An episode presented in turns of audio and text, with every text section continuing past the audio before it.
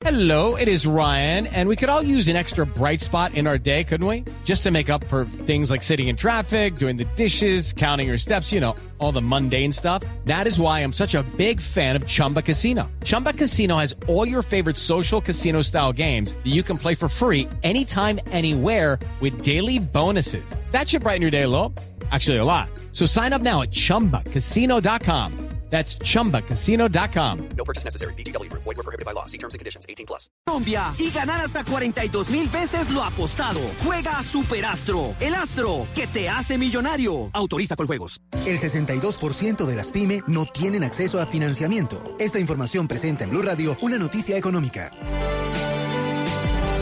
10.30 sobre economía y deportes. Sí, Tito. señor Falcao García. Pagaron casi 5 millones de euros por Radamel Falcao García y aceptó en un canal turco, el Bellas TV, que llegó lesionado con un- una complicación en su tendón de Aquiles y que incluso jugó así lesionado y por eso está completando casi un mes sin jugar. La gran meta que tiene Falcao es poder actuar el día miércoles 6 eh, en el Bernabéu contra el Real Madrid y para eso está trabajando. Rápidamente, Millonarios define su futuro. Se organiza una rueda de prensa para mañana con Jorge Luis Pinto, aparentemente para despedirse. Dice que algún dirigente con peso quiere que se quede, pero parece decidido la ida de Pinto. Y sorteo de los cuadrangulares será el martes 5 de noviembre en Medellín a las 8 de la noche, todo para esperar el fallo del TAS por si Tolima gana y es cabeza de serie y también una disputa entre América y Envigado. Esto fue todo en deportes en Mañanas Blue. Estás escuchando Blue Radio. Y seguimos acompañándolos a esta hora de la mañana en Blue Radio, como siempre en Mañanas Blue. Titulares como los que escuchamos hace un instante existen. Por eso, Bancolombia quiere cambiar esta realidad.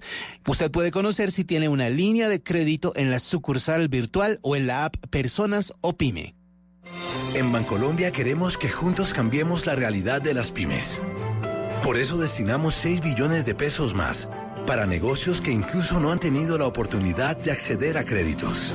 Así te acompañamos a luchar por lo que haces.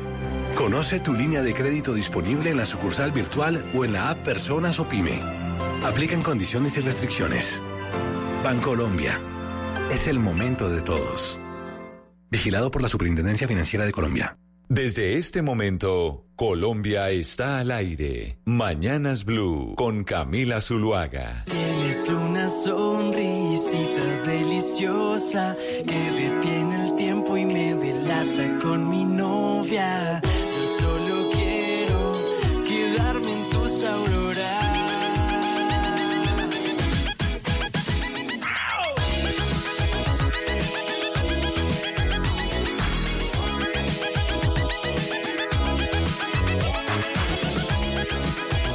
de la mañana, 32 minutos. Continuamos en Mañanas Blue, vamos hasta la una de la tarde. Y hoy es miércoles, miércoles de artistas colombianos, de artistas que están teniendo mucho éxito en las plataformas musicales, como todos los miércoles.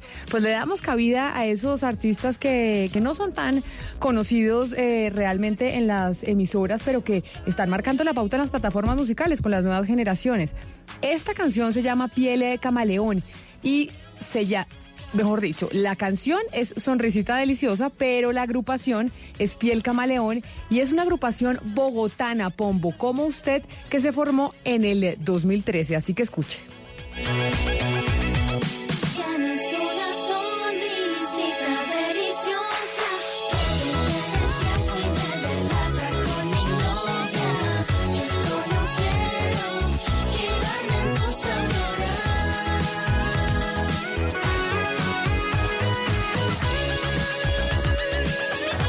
Sonrisita deliciosa. Tienen eh, muchas personas. Lamentablemente no puedo decir lo mismo de usted, doctor Pombo, que se escogió, se escondió debajo de las cobijas. No sabemos en dónde se escondió después de los resultados electorales. Decíamos, much- muchos oyentes me preguntaron por usted y me dijeron, oiga, ¿y dónde está el doctor Pombo? Sobre Y es que todo después de los y es que- resultados y es que electorales. mucha falta les hice, supongo yo, esperaría yo fue mal a además. Pombo. Pues me escondí por dos razones. Una, porque no quería infectarlos de gripa, no me parece que eso sea decente. Cuando uno tiene gripa se queda en la casita y si le toca trabajar, trabaja desde la casita, pero no viene al puesto de trabajo a infectar de gripa a sus No, eso compañeros. me suena a y lo excusa. Segundo, es y lo segundo que es lo de fondo era para no transmitirles y no aguarles a ustedes la fiesta democrática, merecido su triunfo, tengo que reconocerlo. No, pero yo soy triunfo de de los que nosotros creo no, porque que el nosotros no somos conservatismo, militantes. la Usted sí idea... es militante. Sí, pues más ¿Sabe que cómo se militante, llama esa gripa, doctor militante Pombo? de- A ver, cuénteme, eso es como Soroche. Esa ¿o gripa qué? se llama el abrazo de Claudia. Sí, sí, no, no, pero, pero le digo una vaina, yo le escribí a, a la doctora Claudia un chat felicitándola, como creo que corresponde, y a todos porque creo que la campaña, por lo menos en Bogotá, fue ejemplar, fue una campaña maravillosa. Todas las campañas aportaron desde sus perspectivas cosas buenas, a mí me gustó. ¿Qué tal la de campaña del doctor Galán? Hermosísima, Y le se subió- jugó por el centro. Le subió el nivel. Todo, buenísimo, Mejor buenísimo. dicho, un lenguaje de una nueva generación una fue lo que vivimos, no sí. la garrotera en la que viven los políticos de siempre, sino, oiga, tenemos ideas distintas, pero podemos eh, conversar tranquilos, sin polarizar y unámonos en lo que en lo que creemos que podemos. Exactamente, yo salí como bogotano feliz, sí, yo bueno, también, de pero- acuerdo. de Pero, acuerdo, Oscar pues. desde Barranquilla me decía que no. Yo le decía, yo como bogotana me siento feliz. No, Oscar feliz. decía, no, eso es eh, qué, qué unidad ni qué nada. Me decía Oscar desde No, no, no. Barranquilla. Y yo le decía, usted como costeño ver- verá eso dentro aquí de la Bogotá. diversidad, Oscar, total, eso lo sentimos. No, yo lo que digo es que hay que esperar, hay que esperar un poco porque... porque No, vela queriéndonos esto- aguar la esto- fiesta, Oscar, creyendo esto que apenas solo está hay empezando. unanimismo en. No, no, pero de verdad, Oscar, le digo, lo, lo- lo testimonio, eh, el ambiente democrático del domingo y de los meses anteriores fue fantástico. No dudo que hay de pronto desmanes de alguno que otro seguidor, no dudo que de pronto hubieran podido mejorar en una que otra cosa, pero es que a los votantes se nos olvida que por quienes votamos también son humanos y que hierran y que se cansan y que de pronto se confunden. Pero en términos generales, las cuatro propuestas fueron buenísimas, además ideológicamente definidas, con claridad conceptual sobre el modelo de ciudad, sin insultos. Es decir, entre más complementa mire, su propuesta, menos acude usted a los insultos. Y eso pasó en Pombo, Bogotá. pero mire, le cuento, le cuento. Ahí hay un primer escollo ya, ya, ¿no? Que es el POT. Hay que ver cómo sale el capítulo del POT entre Claudia López y Peñalosa, por ejemplo. Pero eso no quiere decir que haya, pero eso no Pero quiere eso decir que- que haya división claro. entre la ciudadanía. No, no, no, no, O sea, no, no, hay digo- diferencias obviamente Pues de entre modelos, políticas. claro, y qué más, dif- qué, qué- dígame una cosa más diferente entre el modelo de ciudad del doctor Petro y el doctor Peñalosa, si no es el POT, es decir, la organización territorial. Unos piensan en una ciudad extensiva y otros piensan en una ciudad elevada. Son por- totalmente distintos. Pero eso no implica polarización, Pues, eso no, no, es que implica esa es la garrotera en la que están mucho, el- en las que nos metieron los políticos tradicionales durante tantos años, que es lo que ve- veíamos en Bogotá y yo igual que usted Pombo, en eso estamos unidos, como bogotanos nos sentimos Sí, orgullosos, orgullosos de lo que pasó. Alguien tiene que ganar. Ah, ni más faltaba que no, pues por supuesto que alguien tiene que ganar. Pero en términos generales, el factor común denominador es que ganó la política bogotana. Claro, unos partidos más que otros, pero en términos generales ganó la política colombiana. Todos cayeron bien parados. Y eso es muy bueno. Eso en términos de Bogotá, pero hay una cosa, Ana Cristina, que sí no nos tiene tan a las mujeres, porque desde el primero de enero, que es cuando empiezan los nuevos alcaldes y gobernadores, habrá en Colombia cuatro alcaldesas menos y tres gobernadoras menos que hoy. Es cierto que ganamos las mujeres la alcaldía más importante del país, que es la de Bogotá, pero disminuyó el número de mujeres elegidas eh, en Colombia para estas elecciones, para el eh, periodo 2019-2023. Eh, sí, es una noticia eh, muy triste, Camila, y además porque también eh, no solamente se demuestra que no están quedando más mujeres, sino que no hay tantas mujeres votando por mujeres. Es decir, no hay ese factor de solidaridad que no es solamente por el hecho de ser mujer, sino porque uno puede ver que hay mujeres que verdaderamente están muy bien preparadas y yo le quiero mencionar eh, el caso de Medellín, que en el caso de Medellín hubo una precandidatura de una mujer muy preparada que era eh, Ana Cristina Moreno a la precandidatura del Centro Democrático que pues después se quedó con ella eh, Alfredo Ramos y otra mujer muy preparada que estuvo para la para la alcaldía pues y, y le fue muy mal que fue Beatriz Rabe del Partido Verde. Así que seguimos haciendo los análisis postelectorales y seguramente los haremos en mucho tiempo más, pero ese, ese de las mujeres sí es una, mm, pues es un efecto que es preocupante, por lo menos para quienes creemos que la, la participación de la mujer debe ser mucho más alta en la política del país y pues acá hubo una especie de retroceso en eh, las elecciones 2019-2023. Vamos a tener menos mujeres mandando en el país en los próximos cuatro años, a pesar de que a Bogotá llegó por primera vez una mujer alcaldesa electa. 10 de la mañana, 38 minutos. Y otra situación complicada que no tiene que ver con lo electoral, sino con el orden público y que nos preocupa mucho, Hugo Mario, y que usted lo viene reportando desde hace varias semanas y viene diciendo acá hay una preocupación de lo que está pasando con los indígenas en el Cauca y pareciera que, que no hay una sensibilidad en torno a la situación que están afrontando esas comunidades en, eh, en el sur del país. Sí, Camila, lo de ayer al final de la tarde fue realmente terrible.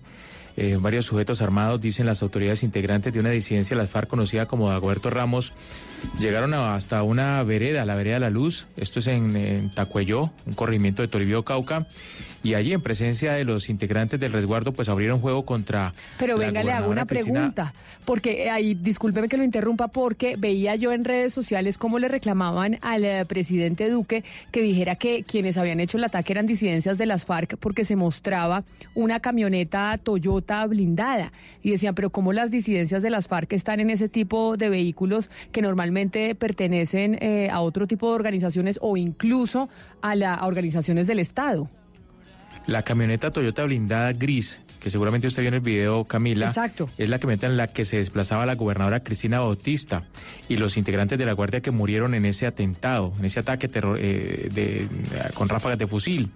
Eh, pero también en camionetas, tres en total, se movilizaban los supuestos disidentes de las FARC que cometieron esta masacre. Eh, esto fue realmente terrible, Camila, lo que sucedió, incluso los propios indígenas se alcanzaron a grabar con sus teléfonos celulares estaba pasando.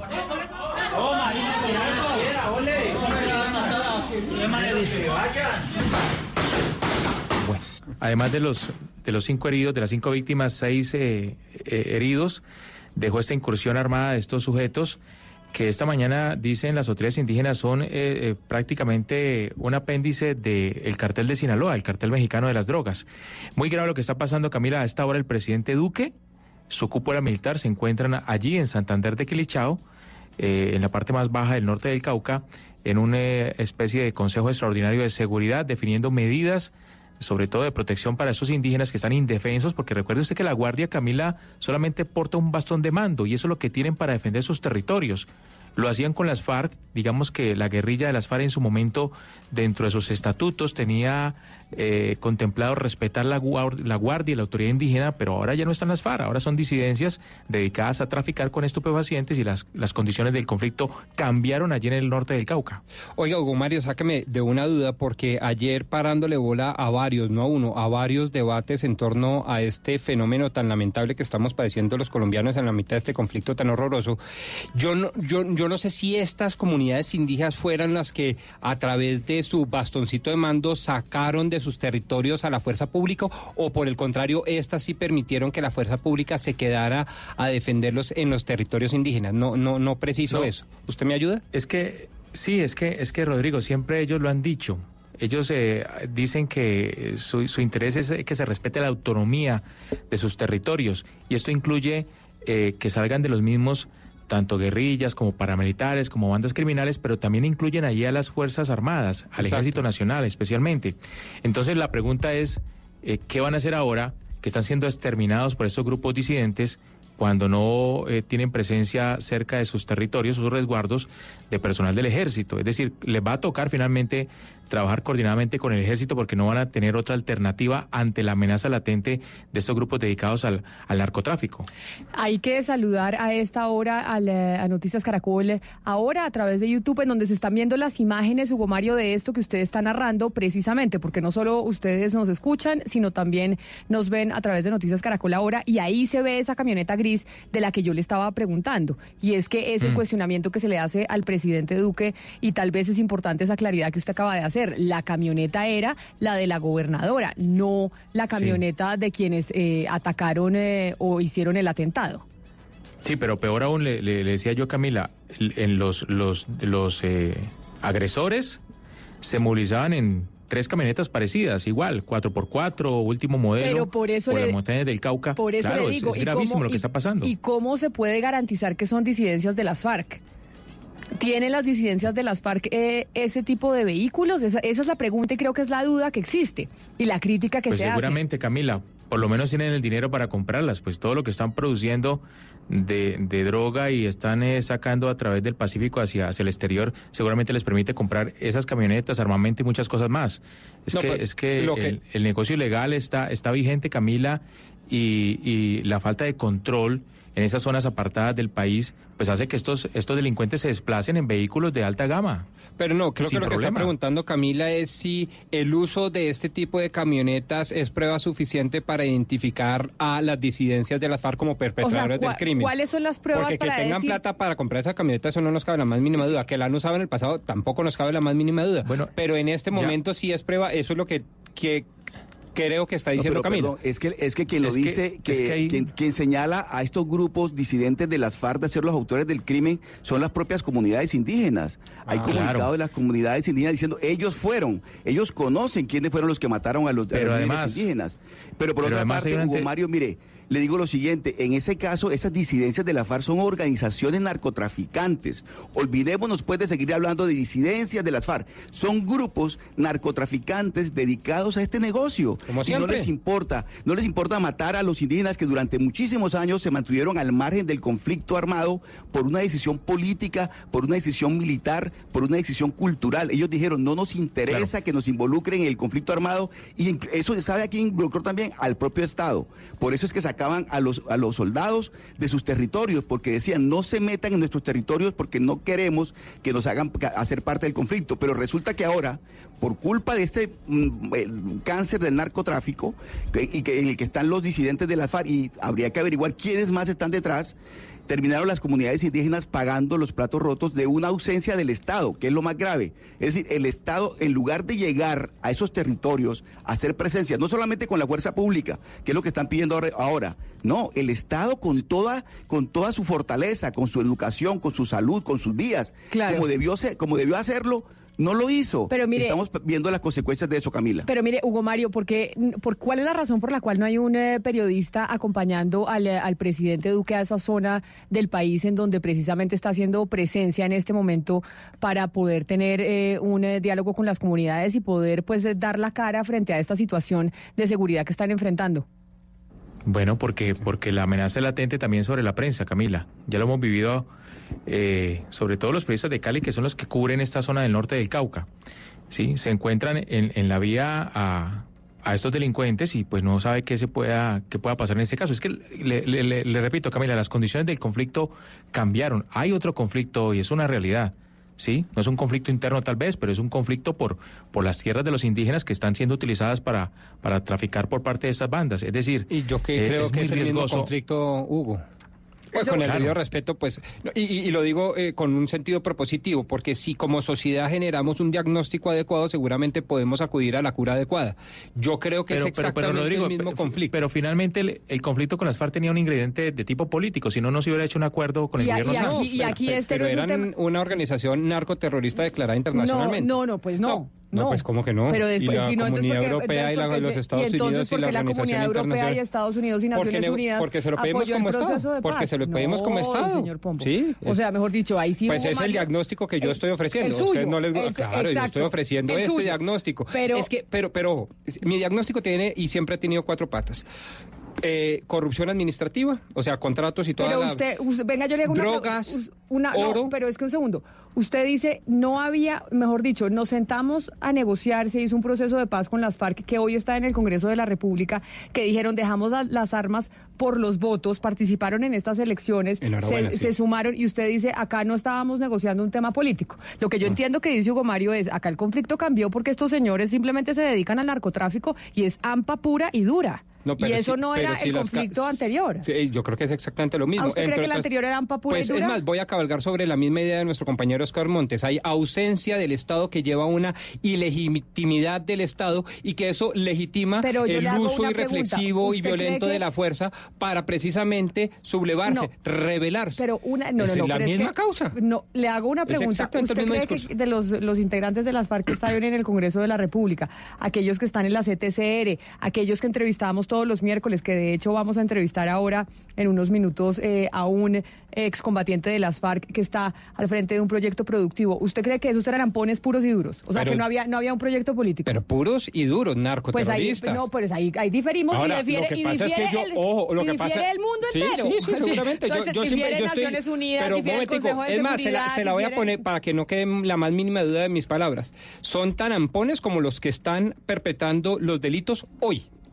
Están, son Sí, grupos pare- armados a organizados. Ahora, no es estoy diciendo visión- con ello, no estoy diciendo con Yo ello le- que yo no deba felicitar como lo voy a hacer ahorita estos venga, yo le- emprendedores que dejaron el fusil por meterse y Yo reincorporarse a la vida. cosa- No estoy diciendo que al señor Lozada y a sus secuaces los debamos meter a la cárcel, ni más faltaba. Pero No, es que, hay Rodrigo, si respetar en el momento de la 100%. negociación si hubiera partido de esa misma premisa que está diciendo usted, de que todos son unos narcotraficantes, si antes de la negociación se hubiera partido de esa base, no hubiéramos podido tener la, sec- la sección que vamos a tener ahorita de hablar con estas personas que dejaron las armas, que están incorporadas ya a la sociedad, que están dando lo mejor de sí para poder estar dentro de una Pero sociedad además- Las y poder dicen todo lo contribuir. contrario. Pero además, Ana Cristina, esa, esa, esa visión anacrónica que está planteando eh, Rodrigo Pombo es precisamente la visión anacrónica del país que creyeron que polarizando de esa manera iban a ganar No, yo no elecciones. estoy polarizando, y no la- y no la- Camila, perdóneme, pero no vengo a eso. Vengo a proponer un diagnóstico, no para echar un reversazo sobre Pero lo decir pasado.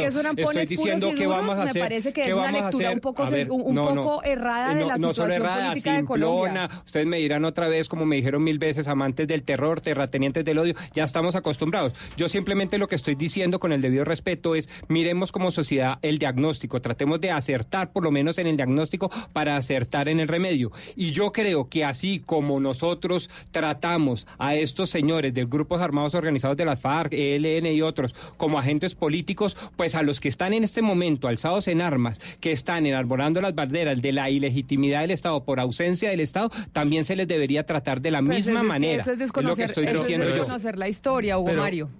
Claro, no, y Ro- Rodrigo definitivamente no quiere doblar la página, se me hace a mí, es una Oh, posición sí. muy radical dentro de los contradictores de- del acuerdo de paz, pero Rodrigo, mire, no, eh, no se puede desconocer que las FARC en su momento, también un sector de las FARC, eh, buena parte de las FARC, traficaron, por supuesto, pues tanto que en, la- en- en los diálogos de La Habana había un capítulo dedicado a eso, al tema de las drogas. ¿Sí? O si no, no se hubiera incluido dentro del acuerdo.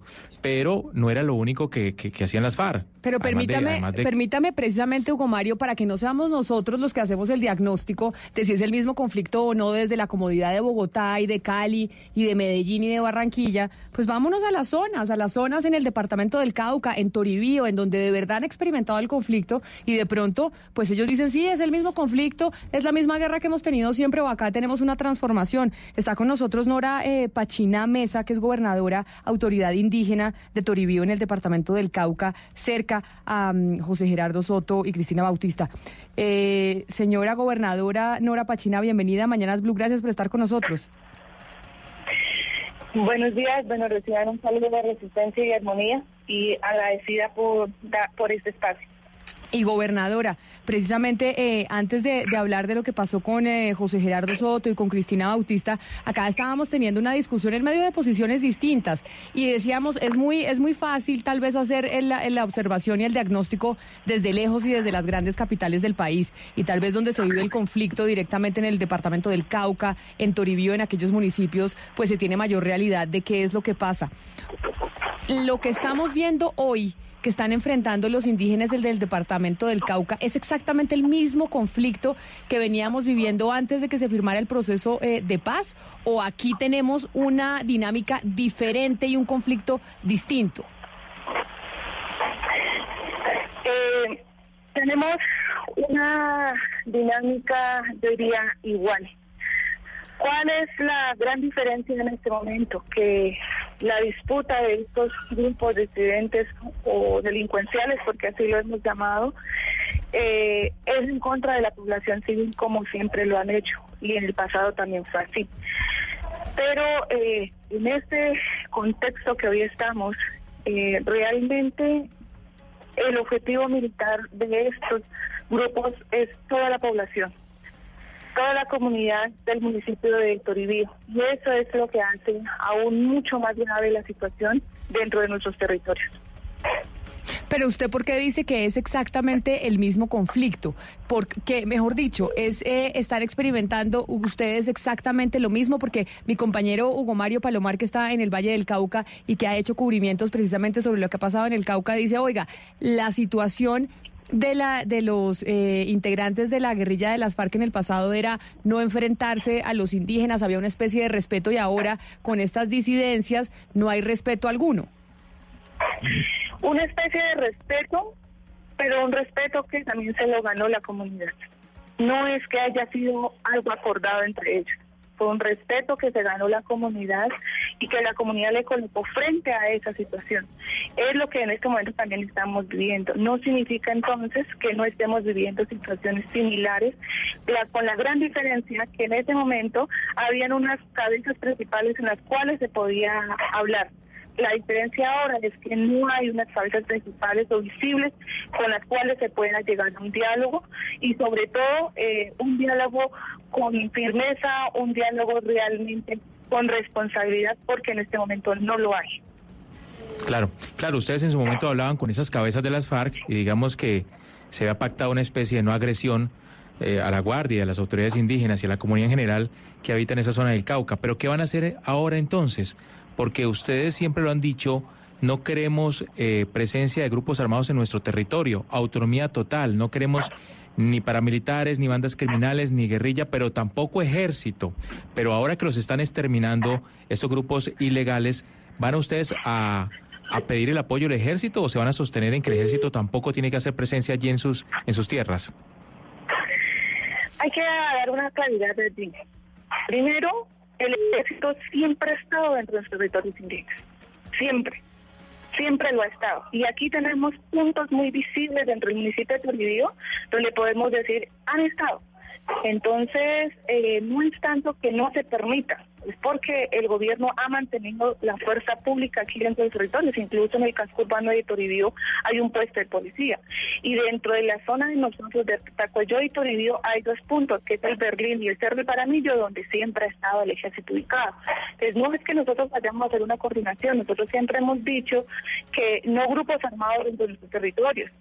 Y eso hemos tratado de siempre llevarlo, no grupos armados porque sabemos que no nos garantiza el objetivo y la meta que nosotros tenemos propuesto como plan de vida, que es la defensa de la vida y del territorio. Entonces, realmente tampoco nos sentimos seguros porque han pasado muchas situaciones. Nos haciendo un recuento de este año 2019, desde el primero de agosto del 2019 a ayer 29 de octubre, los asesinatos han sido sistemáticos y más con la masacre que ocurrió el día de ayer. Y el ejército estaba aquí en sus territorios, pero tampoco se ha hecho. Entonces, realmente no tenemos garantía ni de un grupo, ni de derecha ni de izquierda. No hay ni garantía para nosotros, para las comunidades, Sí. de ninguna parte. ¿Cuál es la garantía que nosotros tenemos en este momento y que siempre la hemos colocado y la hemos asentado? Seguimos en resistencia, eh, no grupos armados, seguimos con nuestra guardia indígena en firme, las autoridades seguimos firmes y, y colocando la apuesta que nosotros continuamos eh, defendiendo nuestros territorios con nuestras insignias, con nuestro bastón, con nuestras chuntas y con una guardia indígena. Señora gobernadora, acaba de decir usted que en última se trata del mismo conflicto, en tanto que son las mismas víctimas, el mismo sufrimiento y que matan indiscriminadamente a esa población social e indefensa. Si eso es así, también son las mismas causas del conflicto de siempre. Me refiero a la minería ilegal, al contrabando y por sobre todo al narcotráfico. Claro, el narcotráfico, sobre todo, se nos ha incrementado desde el año 2011 el narcotráfico. Y, y tocando, aprovechando este tema que lo menciona, eh, en el contexto que hubo del proceso de paz, nosotros como comunidades indígenas, incluso hicimos la propuesta al gobierno que le hicimos como así en Changualaquihue, la propuesta de la sustitución de cultivos de uso ilícito propuesta de sustitución que no fue aprobada ni priorizada por el gobierno, porque aparentemente tenía, tenía unos vacíos, pero realmente esa propuesta de sustitución fue de la comunidad y salió de la comunidad y fue trabajada con la comunidad, pero no fue no fue habilitada, no fue no fue tampoco priorizada. Nosotros en algún momento se tenían las dos propuestas de- por parte del, gobierno que era la sustitución y la erradicación y nosotros sabíamos que nuestros territorios indígenas como autoridades no íbamos a chocar con nuestra comunidad. Así que colocamos y nos centramos en, el tema de la sustitución, pero realmente tampoco fue aprobada. Y realmente en este momento el contexto es tan fuerte porque estos grupos eh, están sobre todo interesados en seguir con el tema del narcotráfico, que nosotros siempre nos hemos parado fuerte y hemos dicho no vamos con el tema narcotráfico, pero si tampoco hay acompañamiento por parte del gobierno para el tema, pues realmente nos sentimos con los brazos atados. Señora gobernadora, me voy a devolver hasta el momento en que usted nos saludó. Usted nos saludó diciendo saludo de resistencia y armonía. ¿Cómo vamos a tejer esa armonía? ¿Cómo es posible tejer esa armonía con las instituciones del Estado y con el ejército? Pues realmente yo creo que allí para tejer esa armonía tendríamos que bajarnos a un punto de autoevaluación y que realmente si se va a hacer una coordinación, si eso sería el objetivo, realmente serían con cosas asentadas desde la comunidad. La comunidad siempre ha mencionado de que no grupos armados. Y ahí nomás nosotros sabemos de que vamos a tener dificultades cuando se dicen Sí. no grupos armados. Queremos una armonía dentro de nuestro territorio, pero que realmente el gobierno sea honesto y que no haya tampoco ni persecución ni discriminación y que realmente podamos hacer un trabajo conjunto. Que esa podría ser la meta, claro que sí, pero realmente en este contexto que tenemos y con grupos armados que tenemos en nuestro territorio es muy complicado, es muy difícil y para tejer esa armonía con entidades del Estado hay que bajarnos de muchas situaciones, sobre todo situaciones que dentro de la legalidad siempre van a colocar una una una brecha. Siempre Pero- van a colocar pero, gobernadora, una, frente- una situación vamos frente- a poder avanzar. Frente a las preguntas de, de mis compañeros y además todo esto que pues explota por cuenta de lo que le pasó a Cristina Bautista, que había anunciado el peligro que estaba viviendo eh, la comunidad NASA y la matan eh, cuatro horas después de ella enviar un mensaje, etcétera, etcétera. ¿Qué es exactamente o cómo se puede eh, solucionar esto? ¿Cuál es la solución que ustedes le plantean al gobierno o qué le solicitan? Porque creo que es la pregunta que han hecho varios de mis compañeros y todavía no se, no se ve tan claro. ¿Qué, si no se puede, qué es lo que ustedes le piden específicamente al Estado y en este caso pues eh, al gobierno del presidente Duque? Nosotros lo que siempre hemos exigido y hemos solicitado y en ingresos y en asambleas y en congresos siempre hemos mencionado es el cumplimiento de lo que las comunidades por años han solicitado. Un cumplimiento a los derechos a las comunidades indígenas. Un cumplimiento a un territorio sano, a un territorio Claro, claro, esa, esa gobernadora, eso, eso lo entendemos, pero eso son exigencias al Estado. Pero acá estamos frente a unos grupos armados ilegales que están atacando a una población.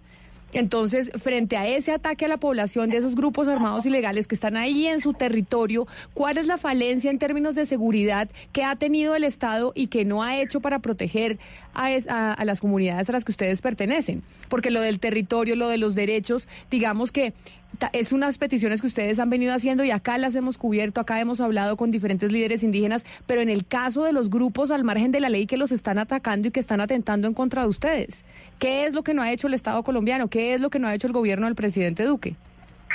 garantizar la vida. Y cuando va a garantizar la vida, ¿ustedes qué piden? ¿Refuerzo de tropa? ¿Piden pre- más mayor, eh, mayor presencia militar? ¿Cómo ustedes que pueden hacer el diagnóstico le dicen al Estado y le dicen al gobierno que garantice más la vida en esa zona? ¿Cómo se garantiza la vida? Fortaleciendo una guardia indígena sin armas. ¿Cómo se Y fortalece esa, esa guardia indígena sin armas? Propuestas hemos hecho en varias oportunidades. Por eso le pregunto. ¿Cómo queremos nosotros una seguridad dentro de, nuestra, dentro de nuestras comunidades indígenas? Que nuestros kihuetegnas estén fortalecidos, que nuestros kihuetegnas se les garantice también la producción, así como el ejército tiene todas las garantías, lo mismo debe tener y lo hemos exigido a los kihuetegnas, pero sin armas. Pero entonces ustedes lo que quieren es para que la, que la Guardia Indígena se fortalezca y se fortalezca cómo, ¿eso qué implica? ¿Qué tiene que hacer el Estado? ¿Qué tiene que hacer el gobierno? Ustedes están hablando de fortalecer una Guardia Indígena, fortalecer, y discúlpeme que haga la analogía, como un ejército propio para protegerse ustedes y que el Estado les ayude a fortalecerla, ¿es lo que le entiendo? Sí, pero no un ejército. Yo le pondría ese nombre de ejército, porque los tibeteños están en defensa de la vida y el territorio, y no sería ejército porque no, no, no, tendrían el tema de las armas. Propuestas hemos hecho de muchas situaciones. ¿Cómo se garantiza la vida? Bueno, nosotros estamos diciendo tenemos un grupo de tibeteños fortalecido, pero con las uñas trabajan aquí los tibeteños. Pero ¿cómo es fortalecidos? Para que, para, que la, para que los oyentes entiendan exactamente qué es lo que ustedes piden. ¿Fortalecidos significa qué? Significa que los tibeteños tengan todas las garantías que en algún momento un grupo militar lo tiene. Pero como cuáles garantías, ¿qué garantías no tienen? garantías. ¿Cómo qué? Unas garantías que tengan por lo menos sus familias tengan proyectos productivos. Que la Guardia Indígena tenga una bonificación. Pero eso, pero eso cómo los defiende de las armas. Que acá estamos hablando de grupos al margen de la ley que tienen armas y que se financian con el narcotráfico. Tener proyectos productivos, tener una guardia indígena fortalecida sin armas, ¿cómo hace para contrarrestar una eh, un grupo al margen de la ley? Es que acá, acá lo que estamos hablando es que se está enfrentando. Nos correspondería entonces el tema de la sustitución de los cultivos de uso ilícito. Y la sustitución de cultivos de uso ilícito no le corresponde a las comunidades indígenas. Eso es una responsabilidad del Estado. Señora gobernadora, en foros académicos he entendido una muy legítima y casi que diría alguien hermosísima demanda, reclamación ancestral de parte de las comunidades indígenas latinoamericanas, según la cual el tema de la descentralización territorial y de la autonomía territorial indígena no es suficiente. Después del despojo histórico de sus territorios, lo que convendría para salvaguardar todas estas problemáticas es la soberanía a estas entidades territoriales indígenas, soberanía que va acompañada, por supuesto, del fortalecimiento de la Guardia Indígena, de una institucionalidad propia, de la capacidad de expedir leyes propias para contrarrestar la violencia, etcétera, etcétera. ¿Ustedes estarían apuntando a esa opción también? Claro, esa es, esa es la opción y muchas de las opciones que nosotros hemos propuesto y que siempre lo hemos hecho tanto en congresos y mingas. Incluso hay un proyecto tan tanto frente a la unidad de protección porque nos ofrecen unas garantías que realmente nosotros decimos eso no es colectivo para nosotros. Claro. Queremos una defensa de la vida, pero colectiva. Pero gobernadora, yo sigo sin entender y yo creo que en este momento que los ojos están puestos en el Cauca, se quiere buscar una solución para proteger lo que está pasando con lo que ya se ha considerado un exterminio incluso de, de los indígenas en ese departamento del país. Y es cómo pueden defenderse ustedes o cómo se puede defender esa población de una organización armada que está financiada por el narcotráfico si no es con armas también o con protección del Estado. Es lo que yo de pronto eh, no, no entiendo y me queda a mí muy difícil. Usted dice, se debe hacer sustitución de cultivos ilícitos para dejar de fomentar este tipo de, mm, grupos al margen de la ley en la zona. Pero mientras eso sucede, ¿cómo se protege a, la, a la comunidad? Mientras eso sucede, por eso siempre lo mencionamos cuando hicimos, cuando se hizo el acuerdo de paz. Nosotros tenemos un problema y el combustible aquí para los grupos armados es el narcotráfico. Por eso le apostamos al tema de la sustitución y nos dimos en la obligación de hacer una propuesta conjunta como Changuaraquibo. En este momento, la solución es no cultivos de uso ilícito. Si no hay cultivos de uso ilícito, si no hay narcotráfico, no hay grupos armados. No, Esa y- es la apuesta. Entonces, ¿cómo se fortalecen los kihueteñas? Porque es que apost- apostamos siempre al tema de los, de, los. Y es que los kihueteñas es, no vamos a nosotros a, a decir es que para atacar esos grupos armados también nosotros nos vamos a armar. Porque hemos sido enfáticos en que nosotros no nos vamos a armar. ¿Qué nos corresponde entonces ahorita? Hacer conciencia, unirnos más como comunidad, fortalecer más a los kibeteñas en su ejercicio de la defensa de la vida y del territorio. Y allí vamos todos.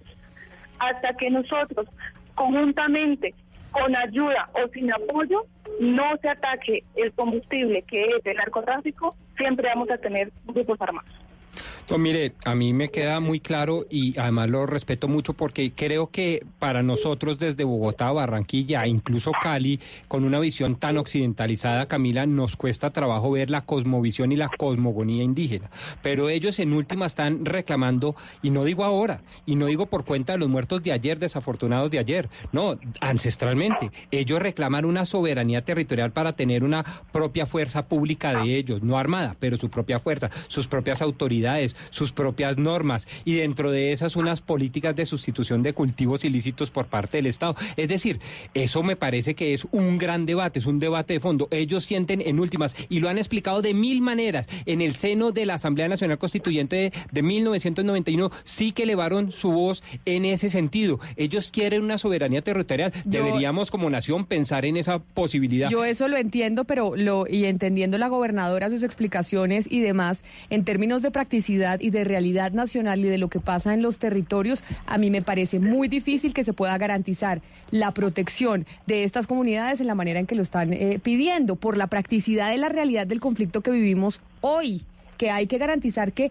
puedan estas comunidades no que, que- que se acabe el exterminio. Sí, pero yo sí, yo los acompañaría, señora gobernadora, y, y trato de ponerme en sus zapatos.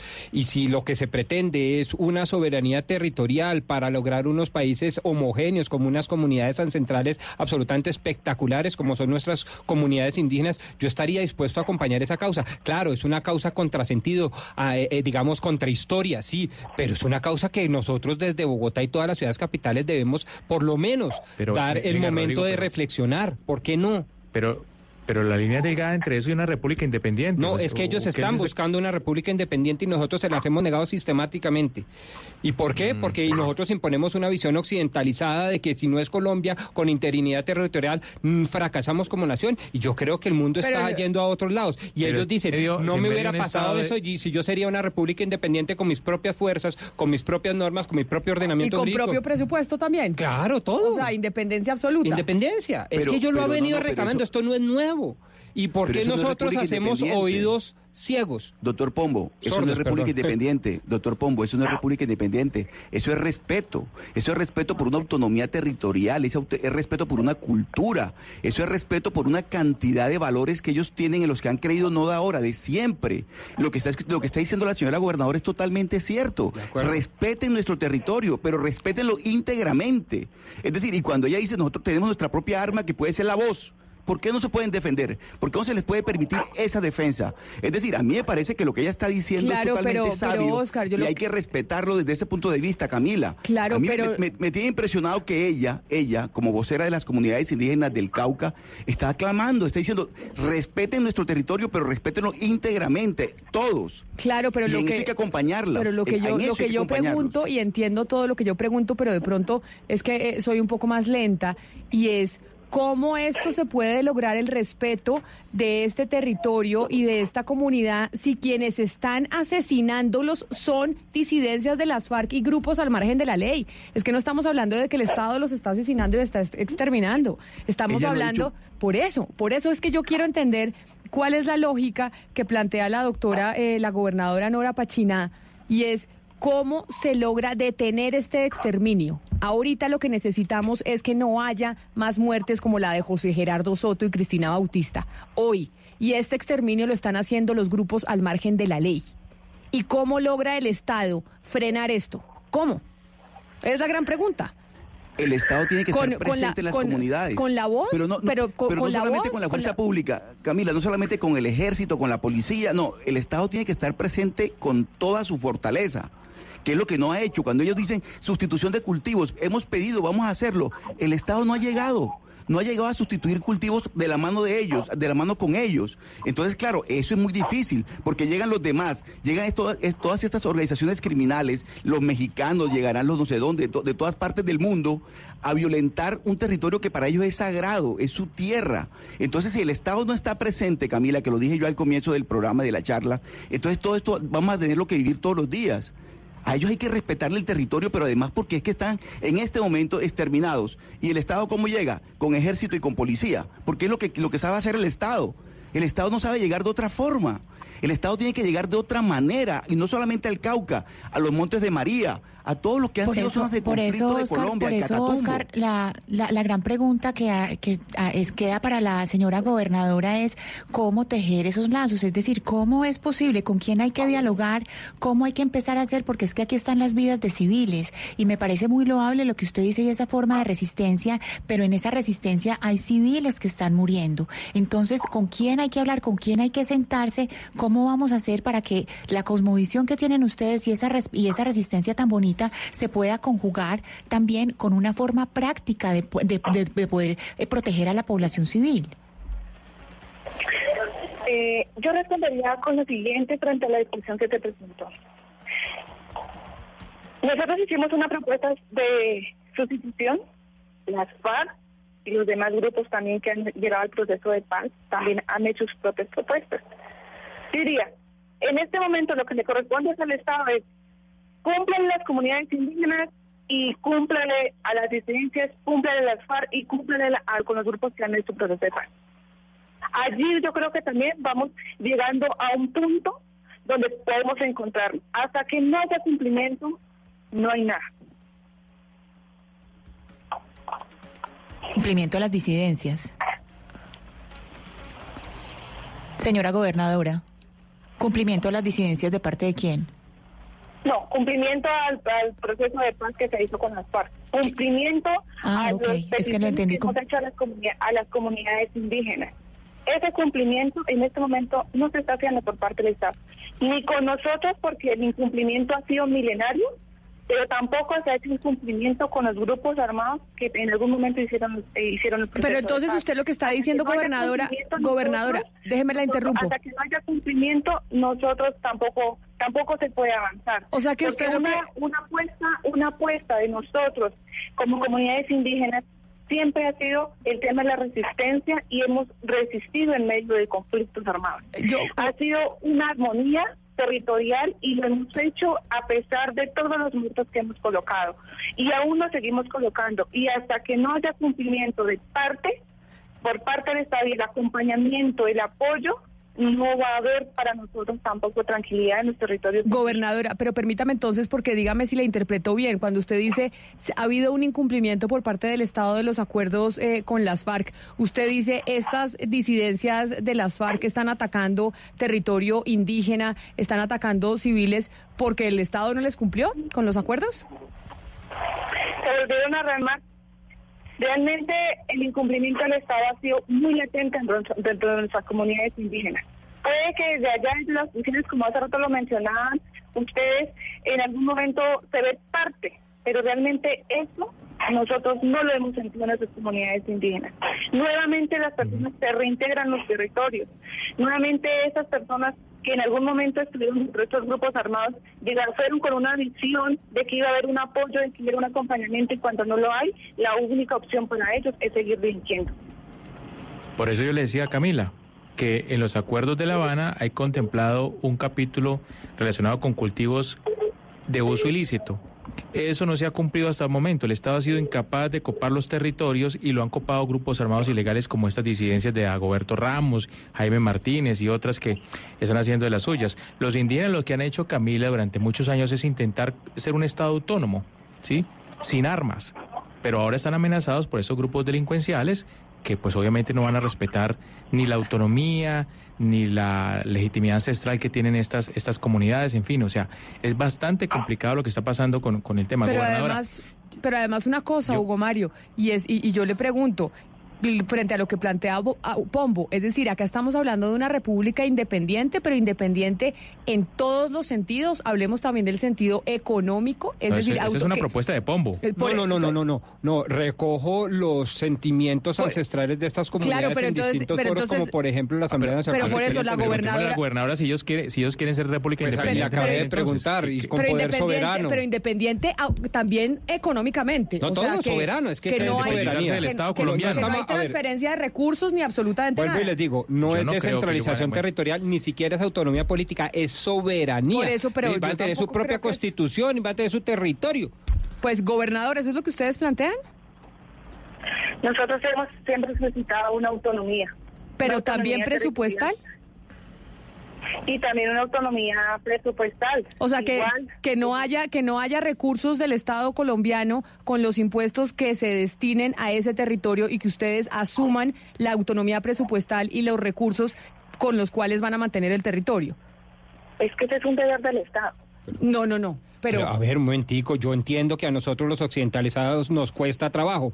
A mí de pronto yo puedo no estar de acuerdo con la gobernadora, pero quiero ponerme en sus zapatos porque es que si no, no va a haber diálogo, queridos compañeros. Ellos vienen diciendo, no de hoy, de siempre, con toda la legitimidad, porque entre otras cosas ellos han venido sosteniendo que desde que Colón No, pisó tierras americanas Yo o yo- las nuevas tierras, fue es- un explotador y fueron usurpados y fueron despojados de sus tierras. Y ellos siempre han querido reconstruir Por eso yo su estoy país de indígena. entender. Esa reconstrucción de ese país indígena implica que se da la, la soberanía, pero igual se sigue manteniendo económicamente desde el poder central. No. Eso es lo que está diciendo la gobernadora, que es, un, que es, un- que es una obligación del Estado colombiano, es lo que ella acaba de decir. Escúchela. ¿Usted lo que está diciendo es que ustedes quieren un Estado soberano, pero que los mantengamos los colombianos? Señora gobernadora. Lo que acabo, le acabo, le acabo de mencionar, mire, nosotros hemos hecho varios ejercicios y yo espero con esto me comprendan. Nosotros, como comunidades indígenas, siempre lo hemos mencionado y las exigencias del Estado siempre ha sido el cumplimiento a los derechos que tenemos como comunidades indígenas. Y uno de ellos es el respeto a los territorios indígenas, los usos y costumbres de las comunidades indígenas. Obviamente nosotros también hemos dicho en, mu- en muchas oportunidades, nosotros somos indígenas, pero estamos dentro de un Estado colombiano. Y al Estado le corresponde y le compete garantizar esos derechos a todos los colombianos sin discriminación alguna. Eso siempre lo hemos mencionado. Nosotros, ¿qué queremos? Un ejemplo, con el tema de, con el tema de los grupos armados. No queremos grupos armados. Ah, bueno, el Estado tendría que sentarse con nosotros y decirnos, bueno, si ustedes no quieren grupos armados, entonces yo como apoyo para no grupos armados, pero sí puedo apoyar a la Guardia Indígena. Queremos una salud diferencial. Ah, bueno, nosotros tenemos esa salud. ¿Cómo la plantean ustedes? Pues sentémonos y miremos cómo conjuntamente construyemos esa salud diferencial sin que atropellen nuestros usos y costumbres. Queremos una educación diferencial. ¿Cómo la desean ustedes? Ah, bueno, fortaleciendo nuestros, idiomas propios. Allí hay una diferencia y una autonomía donde nosotros podemos decir, desde la educación, desde la salud, desde el territorio, desde la soberanía alimentaria, nosotros podemos avanzar sobre eso. Y no estamos diciendo nos vamos a desligar de un Estado ni nos vamos a desligar de una Colombia porque queremos hacer algo diferente. Queremos hacer algo diferente en nuestros territorios indígenas donde se Pero entonces, pero entonces, si no se van a desligar de Colombia o esa no es la esa no es la propuesta gobernadora ya para terminar, ¿qué, qué sería lo que los ligaría al, al Estado colombiano? Únicamente la parte presupuestal o qué más? Es que nosotros frente a- al tema de frente al tema, pero que en varias en, en varias situaciones nosotros nos hemos encontrado y no quiero entrar en detalles frente a varias situaciones porque hemos tenido muchas conversas con el Estado y con entidades estatales y hemos llegado a acuerdos. Hemos, nos hemos encontrado en cosas. No es que por ese conflicto entonces nosotros hayamos dicho no vamos a seguir dialogando y vamos a buscar una una una una ¿cómo le digo? Porque no, no la palabra coordinación no no sería la adecuada, teniendo en cuenta que hay, hay, que hay posicionamientos personales y que hay posicionamientos de leyes también, pero sí es como en algún momento llegar a encontrarnos en algunos temas en los cuales podamos trabajar conjuntamente y que ninguno de los dos, ninguno de los dos generemos resentimiento. Pues mire, gobernadora, esta charla que hemos tenido con usted, entendiendo, como decía mi compañero de mesa, Rodrigo Pombo, pues la cosmovisión que tienen ustedes y las propuestas que hacen precisamente para evitar que se siga dando este exterminio que está viviendo el pueblo NASA en el norte del Cauca. Muchísimas gracias por, eh, por habernos atendido. Sabemos que está el, eh, el presidente Iván Duque en ese territorio y lo que se buscan son soluciones, soluciones para que no siga sucediendo lo que pasó con eh, José Gerardo Soto, con Cristina Bautista y lo que viene pasando ya con eh, 14 indígenas NASA que han sido asesinados durante este año. Feliz mañana para usted, que creo que no son tan felices, de hecho. Mm, Sí, igual manera de muchísimas gracias eh, por la Bueno, atención. Gracias, gobernadora, por queda- atendernos. Camila, me queda claro que, que lo- los, bueno, al menos lo que dice la gobernadora, la comunidad indígena, la que habita el departamento del Cauca, no quieren dejar de ser colombianos, eso sí ha quedado claro, ¿sí? Quieren es que se les respete su territorio, quieren llegar a un acuerdo con el gobierno, ¿sí? Para fortalecer su guardia, que es su autoridad. Pero yo ahí, ahí es lo que yo no he podido entender, eh, Hugo Mario. Sí, no, es complicado, es Camila, cómo porque están eso- enfrentados a ilegales. Claro, ¿cómo eso hace que se frene el exterminio de ese pueblo indígena? ¿Cómo eso se pues- logra? No es lo que no he podido entender. No, no se va a lograr. donde el Estado no hace presencia, hace presencia los ilegales. Esa es la Exactamente. situación. Entonces, eh, lo que ellos reclaman es mayor presencia del Estado. Claro, Sí, pero ella no, pero, una cantidad de pero cosas. no, no Pero a su presencia. vez mayor autonomía. Sí, entonces si la autonomía se entiende como desplazamiento del nivel central hacia la periferia, pues la cosa se pues se vuelve muy difícil, porque son Doctor antagónicos, Pombo. porque no pueden ser al Doctor- mismo siempre en el mismo lugar. Pero si lo que Pombo. re- que declaman, eh, reclaman, porque a lo último como que reculó, ya no reclaman soberanía, sino autonomía, entonces tal, no, sé qué, entonces sí somos parte de Colombia, pero con unas diferencias y unas asimetrías, bla, bla, bla. Uy, la cosa ahí es de coordinación, y esa Doctor coordinación Pombo. no se ha dado por lo menos en la historia reciente desde 1991 hasta Mire, hoy. le cuento lo siguiente. En ningún momento la señora gobernadora, desde que comenzó la entrevista, habló de repúblicas independientes y demás cosas. Eso- Nunca eso- lo No, pero a mí me, a Ella mí me pidió- contestó que ella la soberanía dijo que respeto. sí. No, dijo ella sí, pidió soberanía respeto. dijo que ella sí. pidió, lo único que ella utilizó la palabra fue respeto, respeto por nuestra educación, por nuestra autoridad. Todo lo que ella dijo fue, el resumen que hizo al final es exactamente lo que quieren, respet- que lo respeten. Pero además, ¿cómo? Camila preguntaba que cómo lograr esto. Camila, el Estado tiene que combatir a los disidentes. El Estado tiene que combatir a los disidentes. Claro, pero si usted no hace grupos- presencia en esos territorios con Estado y con ejército, que es de la manera en que se combate a los disidentes, no puede lograrlo. O sea, usted tiene que tener presencia militar y no y, y- y los indígenas dicen nosotros queremos fortalecer nuestra guardia sin armas y que era lo que preguntaban a Cristina. ¿Cómo Es que son civiles, son no es solamente civiles, presencia Camila. militar. Sí, claro, no, No hay que también, eh, eh, eh, todo lo que está comentando la señora gobernadora, el ayuda en sustitución, todo lo que ella está comentando, pero es que mientras tanto uno tiene que decir cuál es la solución que se necesita inmediatamente. Exacto, llevan yo 14 respeto la posición de ella, la resistencia. este año. Claro, yo, yo respeto perfectamente, Camila, y entiendo que no quieran tener armas, respeto su cosmogonía, pero es que hay que tomar una decisión ya, porque son las vidas de civiles. Aquí estamos hablando de personas que están matando. Es algo muy distinto a lo que estamos hablando, Mire, respetando Cristina. todo lo que ella nos decía. Sí, Hugo Mario. Mientras existan los cultivos de coca en Colombia, va a existir violencia. ¿Sí? Eso es lo que está pasando en el Cauca. El día que sea más rentable sembrar lulo, sembrar papa, sembrar mora que, que- que cultivar coca, pues ese día la situación de nuestro país seguramente va a cambiar. Mientras tanto, no. Pero mire, tenemos noticia precisamente sobre este caso porque Damián Landines se pronunció la fiscalía al respecto, precisamente sobre el atentado del que estábamos hablando con, eh, con la gobernadora que generó también el pronunciamiento del presidente Duque y su visita al departamento del Cauca. ¿Qué dijeron en la fiscalía, Dami- Damián?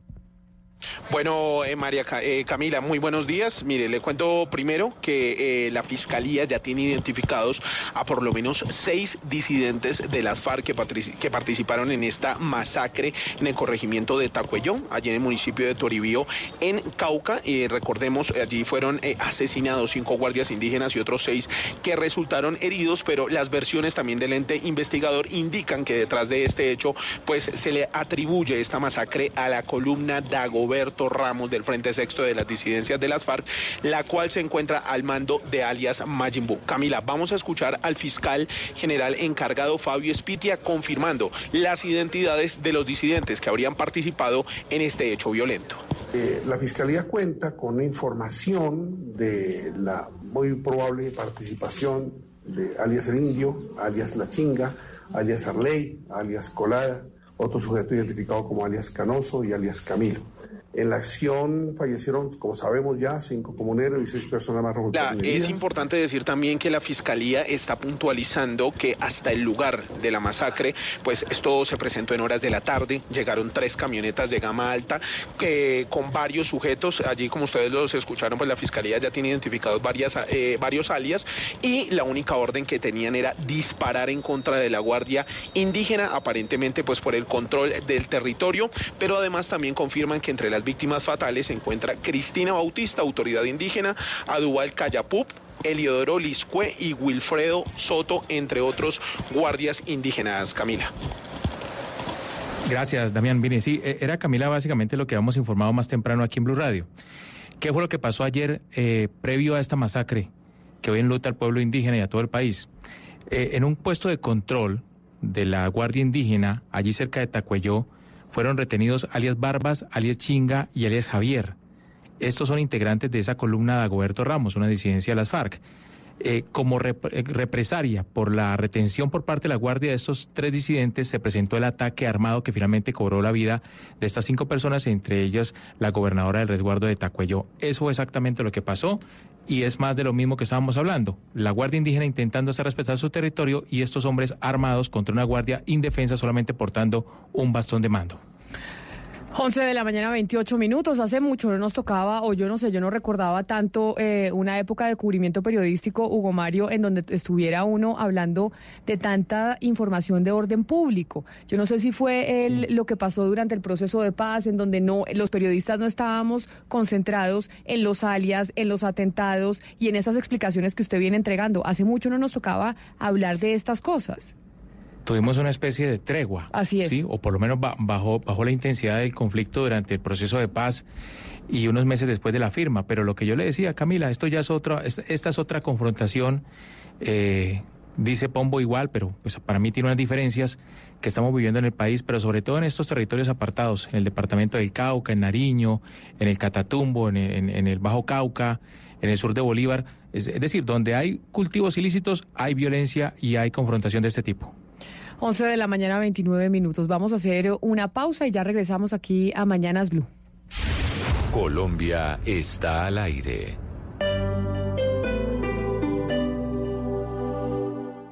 Llevaba meses esperando para traerte. Este lugar está increíble. Si ves esa estrella de allá, te la regalo. ¿Es en serio? Es tuya.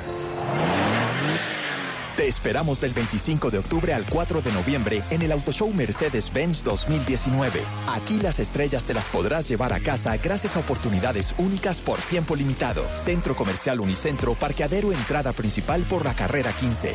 Mercedes-Benz. The best or nothing. Radio crece y se fortalece con sus emisoras afiliadas en Colombia. Radio Magdalena, 1420 AM en Santa Marta. Radio Panamericana, 1140 AM en Girardot. Radio Catatumbo, 1150 AM en Ocaña. Frecuencia F, 1370 AM en Cúcuta. La Caliente, 1330 AM en San Gil. Sonora Cimitarra, 96.7 FM en Santander. Blue Radio crece. Blue Radio y bluradio.com. La nueva alternativa. La Alcaldía de Bogotá, a través del Instituto de Desarrollo Urbano IDU, terminó la construcción de la nueva avenida Tabor, una gran vía que beneficia a 500.000 ciudadanos de 70 barrios de la localidad de Suba, estudiantes de colegios y jardines de la zona, que ahora cuentan con aceras, pasos peatonales seguros, iluminación y una nueva ciclorruta. La avenida Tabor es una de las 30 grandes obras de infraestructura vial entregadas por la Alcaldía de Bogotá durante los últimos tres años y medio. Más información en www.idu.gov.co. El smartphone que quieres, págalo con tu nueva tarjeta de crédito Movistar Banco de Bogotá, que te devuelve el 20% de tu compra. Acércate a los centros de experiencia Movistar y solicita la tuya. Banco de Bogotá. Somos Grupo Aval. Vigilado Superintendencia Financiera de Colombia. Estás escuchando Blue Radio.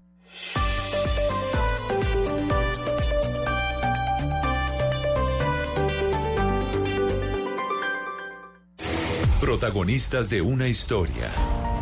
La realidad detrás de aquellos que sí están cumpliendo con los acuerdos de La Habana. Un encuentro con la reintegración a la sociedad. En Mañanas Blue, cuando Colombia está al aire, creemos que la paz se construye.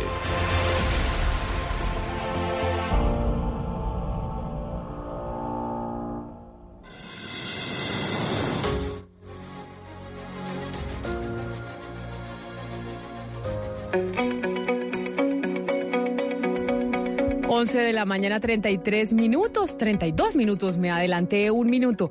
Y estábamos hablando de lo que pasa en el departamento del Cauca y son noticias, Hugo Mario, que mm, son un poco desalentadoras. Hablamos de disidencias de las FARC y por eso eh, se nos olvida que hay un sinnúmero de excombatientes que están cumpliendo con el proceso y que si por, el, por una cara de la moneda las noticias son desalentadoras, por el Sí. otro son muy alentadoras. Sí, sí, son quienes le apostaron a- al acuerdo de paz, quienes decidieron dejar sus fusiles a un lado para tomar una herramienta de trabajo y están sacando adelante sus proyectos, Camila. Exactamente, y por eso hay que mostrar las dos caras, no todo es eh, negativo y está con nosotros hoy para hablar de ese proyecto productivo, ese proyecto productivo que está en, eh, eh, que están haciendo y creando exdirigentes y excombatientes de las FARC. Está con nosotros Valentín Sanguino, que es emprendedor y dueño de un astillero que fabrica y repara embarcaciones. Esto en Tibú, en norte de Santander. Sé que está Valentín por eh, celular, pero vamos a ver cómo, cómo está la comunicación. Valentín Sanguino, bienvenido a Mañanas Blue. Gracias por atendernos desde Tibú, en norte de Santander.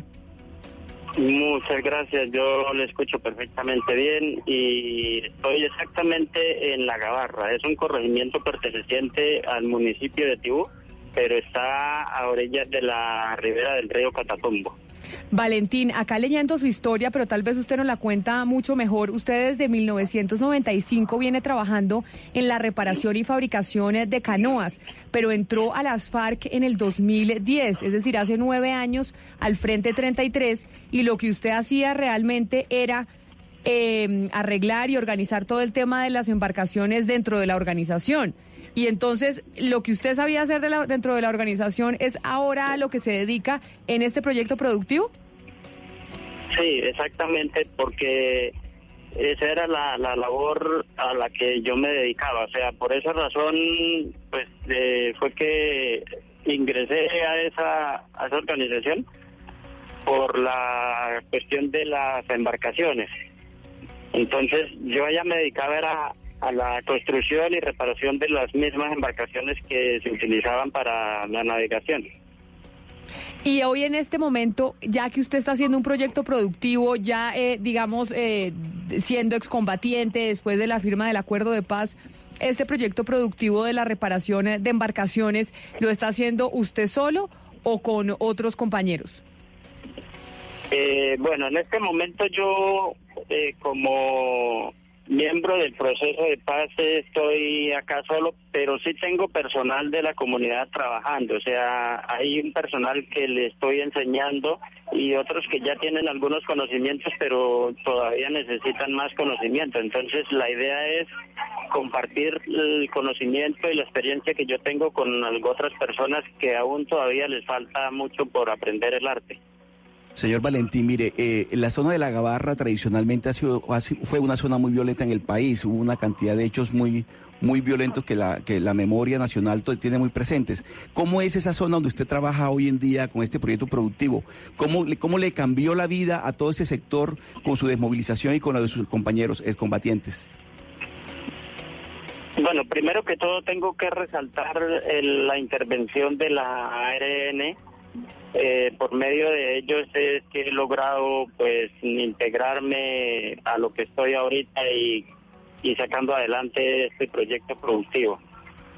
Sin la mano de la ARN pues creo que hubiera sido muy difícil porque no tenía los recursos económicos suficientes para emprender este proyecto. Pero le doy gracias a Dios porque de una u otra forma he logrado pues salir adelante con, con este trabajo. Señor Sanguino, cuéntenos eh, cómo es un día de trabajo suyo, qué materiales necesita, a qué horas empieza, a qué horas se encuentra con estos aprendices, con esas personas que quieren aprender de usted y hacer lo mismo. Bueno, yo siempre me levanto muy temprano, cuando son las cinco y media de la mañana ya estoy listo para salir a laborar. Pero en sí la hora de laborar pues es a las siete de la mañana, ya está el personal acá en el taller. Y en las horas de la tarde pues no tenemos horario fijo de salida, pero sí, entre cinco, a veces trabajamos hasta las seis y ahí vamos. ¿Y quiénes son sus clientes? Es decir, el mercado que usted atiende es quién. Bueno, el mercado, los clientes son el personal que labora en el río, que siempre es bastante, eh, bastante grande, sea la cantidad de, personal que trabajan en la navegación. Entonces, pues hay muchas canoas. Aquí en el río yo creo que hay algunas dos mil o tres mil canoas. Entonces, eh, hay trabajo para mucha gente. Valentín, ¿y cuánto cobra usted por el arreglo de la canoa? Es decir, ¿cuáles son los servicios que se prestan y cuál es el rango de costos? Bueno, los servicios que se prestan eh, dependiendo del, de, la, de las afectaciones que tenga la embarcación. Hay algunas que requieren unas reparaciones leves que no requieren demasiado costo, pero hay algunas que llegan a, a costar hasta cuatro millones y medio de pesos. Ah, es o sea, una reparación importante. Valentín, si usted hacía esto antes de entrar a las FARC, usted se dedicaba a la reparación y fabricación de canoas desde 1995. ¿Por qué razón entra en el 2010 a ser parte de las FARC? En muchas ocasiones uno pues no piensa y en otras ocasiones uno mira las injusticias del gobierno y es difícil uno enfrentar tantas cosas mm, juntas. Es decir, Eh, sí, por ejemplo, cuando la violencia de los paramilitares acá en el Catatumbo fue algo muy difícil, eh, yo personalmente vi cómo asesinaban personas mm, injustamente, indicando las que pertenecían a uno u otro grupo. En muchos casos, personas que no debían nada ni pertenecían a nadie y las mataban así sin, sin, sin justificación alguna. Entonces, pues esos son muchos de los, de los factores que lo llevan a uno a tomar muchas veces caminos que no debe uno tomar. Pues mire, Valentín eh, Sanguino, escucharlo, saber que tiene además un negocio tan próspero, porque si usted dice que son muchas canoas y necesitan muchos servicios y trabajo para mucha gente, quiere decir que está usted teniendo un proyecto productivo que está siendo exitoso y que está siendo autosostenible. Así que felicitaciones. Gracias por, eh, por atendernos, por contarnos su historia y por mostrarnos una cara amable de, del conflicto y de cómo pues el proceso de paz y hay y quienes estuvieron de acuerdo con él por parte de las FARC y aquellos excombatientes pues le siguen cumpliendo al país y siguen cumpliendo con su compromiso. Así que gracias por atendernos. Sí, pues sí, en este momento la idea es apostarle a la paz y seguir adelante. Y en, lo personal de mi proyecto productivo es la idea eh, enseñar a muchas personas a trabajar y que también puedan seguir el arte y, y luchar por sus familias. Claro que sí. Valentín Sanguino, emprendedor y dueño de un astillero que fabrica y repara embarcaciones. Es excombatiente de las FARC y hoy le está apostando a la paz. Protagonistas de una historia. La realidad detrás de aquellos que sí están cumpliendo con los acuerdos de La Habana. Un encuentro con la reintegración a la sociedad. En Mañanas Blue, cuando Colombia está al aire, creemos que la paz se construye.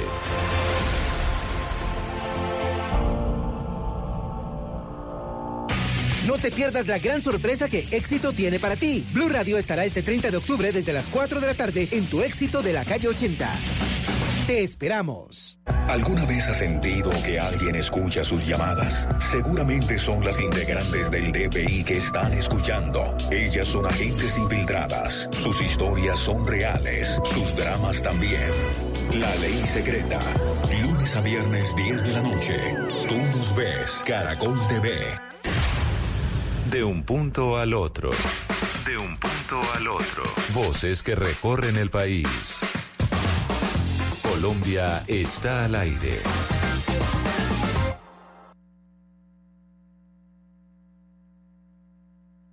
Once de la mañana, 41 minutos. Tuvimos un, bache. ¿Qué pasó? Seguimos en, eh, en Mañanas Blue. Hoy es miércoles y es miércoles de música colombiana. Doctor Pombo, ¿cómo le parece? Deliciosa. Pero Además, tenés- démosle vitrina, démosle spot, como dicen los Lo que gringos. pasa es que tuvimos ahí una nuestros- pequeña traba de, de un sistema que se llama el DALET, que es Ah. donde está la música. No, eso es una cosa muy sofisticada. Que Es yo no una- sé de qué me está hablando, pero bueno, se tra- Exacto, pero entonces bueno, se nos trabó, por eso tuvimos un, un pequeño bache. Estamos escuchando a una banda que se llama Seis Peatones, que es una banda bogotana, así como usted y como yo. Entonces llevamos dos hoy bogotanas, ¿no? Dos La primera también bogotanas. fue bogotana, que me gustó mucho. Y el bogotano es como más rockerito, ¿no? Esto es más rockerito, se llama Con las manos, escuche.